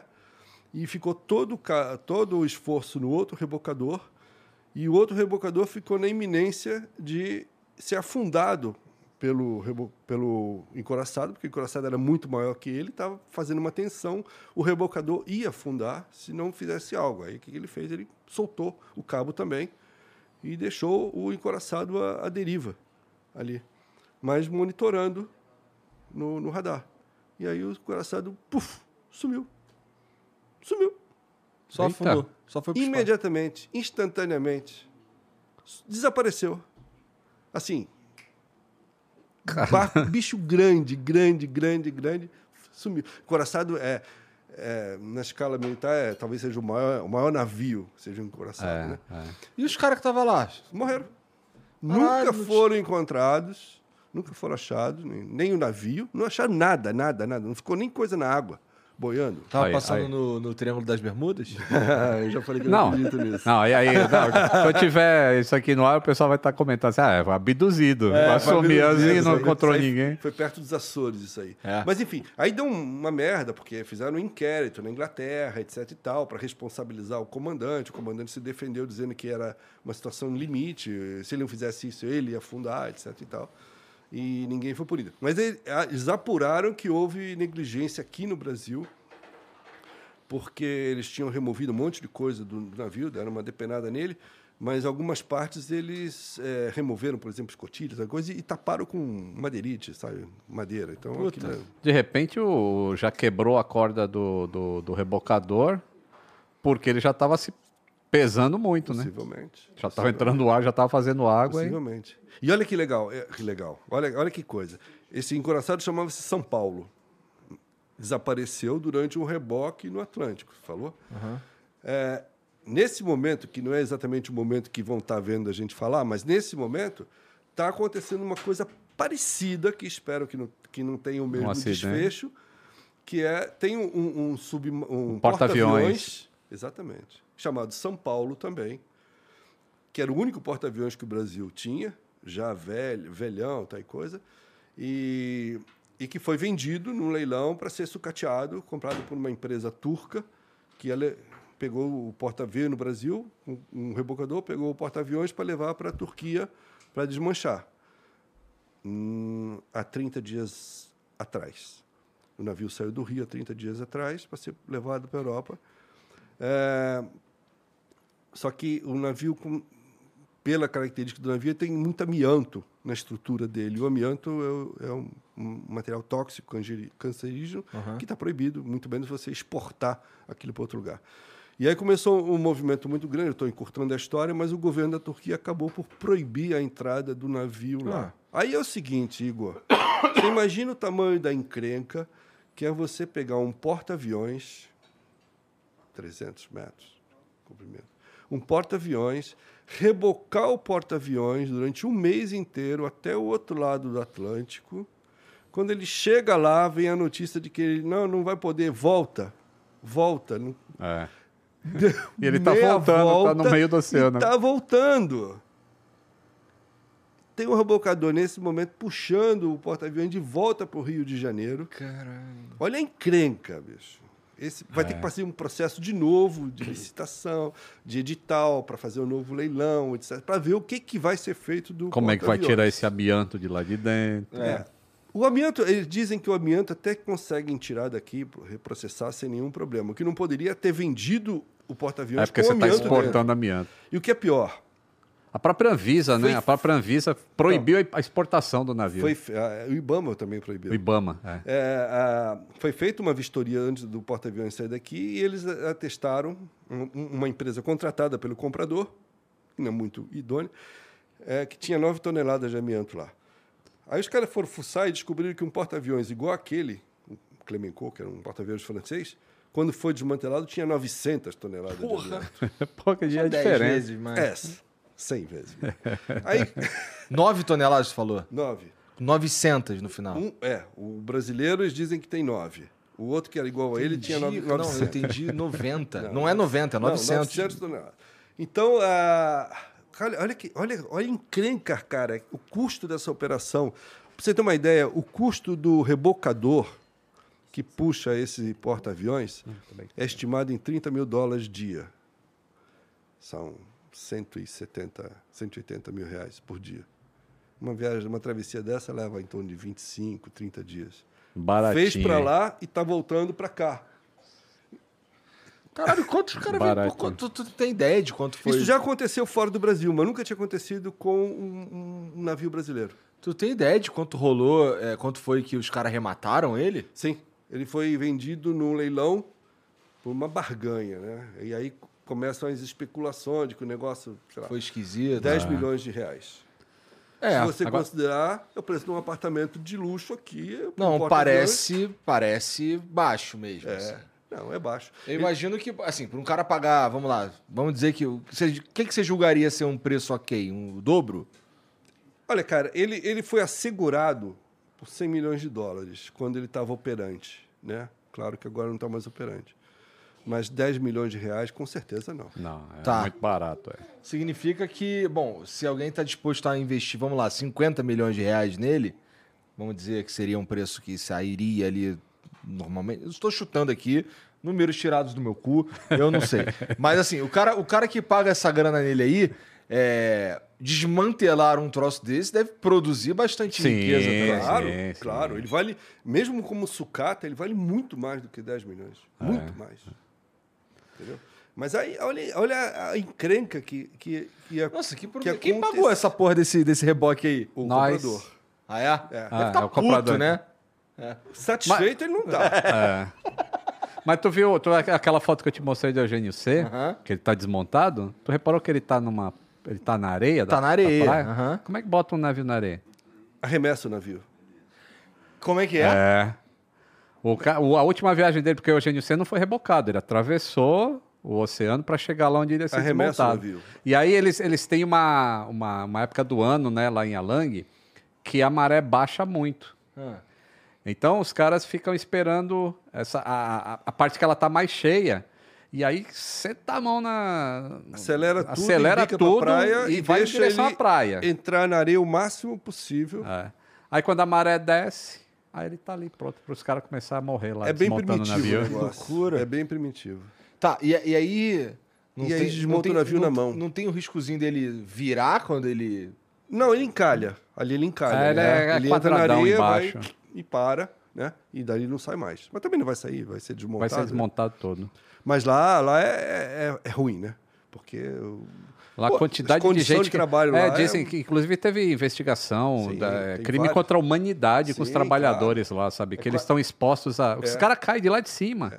E o cara nem. ah, os é eu menos tava um, menos um. Os caras operam maçarico dentro de tanque de combustível que não tem É. combustível, sabe? O cara, coitado lá. É muito, muito deprimente. Tanto que esse porta-aviões, o, o São Paulo, ele, só, ele não poderia ser desmantelado em Alang, por exemplo, porque Alang não tem uma qualificação que eles chamam de green. Que é um Ah. estaleiro- é um serviço mais limpo, né? Então ele seria feito na Turquia, porque lá teria essa, essa qualificação. E esse é outro complicador, porque não é traz para cá e leva para qualquer lugar para desmontar. Não, também não é assim. Né? Ele vai ter que buscar uma certificação, um lugar que tenha a certificação green e que aceite o navio. Cara, uma encrenca assim. Ele evapora, Jorge? Tipo, não sobra nada do navio? É, tudo, tudo, é, su- tudo é reaproveitado. Todo metal, tudo, tudo, tudo. Dissolve o navio. A Lang, eu nunca fui a Lang, mas eh, conheço pessoas que já foram até, mas já, já, já li muito. A, a Lang é, é- é uma espécie de um gigantesco mega outlet de, de manche de navios, entendeu? Você chega lá, você compra o que você quiser. Hélice, motor, escotilha, chapa de aço, tudo. Entendi. Só que o triste é que os caras desmontam na mão, não tem ferramenta, não tem nada. Tem criança que trabalha. É um negócio muito. Bom, mas, é, é, mas esse, apesar de ser o maior, talvez seja o maior justamente porque não tem nenhuma, nenhuma segurança, meio que É no- que eu tudo acho que ele se tornou, se tornou muito visível pelas condições que os caras fazem o trabalho. Então ele não entendeu? necessariamente é o maior, é Não. só o mais famoso. Ele, ele é, acho que ele é, É o mais- é, e é o mais famoso. barato. É. E é o mais barato. certeza. O, o porta-aviões anterior ao São Paulo que o Brasil tinha, chamava-se Minas Gerais. Minas Gerais foi desmantelado em Alana. Foi, foi para lá. Minas época- Gerais eu visitei, em Santos. Isso. Mas naquela época ainda não tinha todo esse cuidado. Mas o Minas Gerais saiu daqui para ser desmanchado na, lá na Índia. Aqui a gente não desmancha. Não, não. Não, não tem tampouco essa certificação. Tá. E aí, quando a gente tem essas embarcações que Não, elas. Você pode até desmanchar embarcações menores, mas não desse porte. Tá. E aí, o- a solução que tem é vender para alguém. Sim, Isso acontece com frequência. sim, é normal. É uma prática normal da, da, da indústria marítima. É porque eles vão ficando É o economicamente não viável. Tipo, a tecnologia evolui muito de hidrodinâmica, de equipamentos a bordo, e aí o navio começa a ficar lento, consome muito combustível, e aí os caras falam, ah, isso aqui é melhor desmantelar e pegar um novo. E hoje é igual em dia, avião, e hoje igual em avião. dia a vida útil deles está ficando cada vez mais curta. É cara. mesmo? É. 30 anos assim já condena um navio. E um avião? O avião, ele ainda tem uma, uma fase a mais, né? Por exemplo, um avião que está voando com passageiros hoje, aí ele vai começar a não ser eficiente economicamente, vendendo passagem, aí o cara transforma ele em cargueiro, porque ele ainda pode levar carga por mais um tempo. Aí faz o Mas a Tira vida tudo que tem dentro. tira ti- todos os assentos, tira sistema de entretenimento, tira a janela, fecha o avião e só leva carga. Faz uma modificação no piso, essas coisas, leva carga. E- mas E ainda voa carrega- mais por 10, 10 20 anos. E ele carrega a gente por quanto anos? Por quanto tempo? Máximo 30 anos também. 30, então dá pra dizer É. que tem uma vida útil de 50. Não. O, o a célula tem. A célula fica. Tipo, a gente tem avião 777 voando aí, que é um avião moderno já, que já está desde 1995. Isso é 30 anos, né? Quase vai.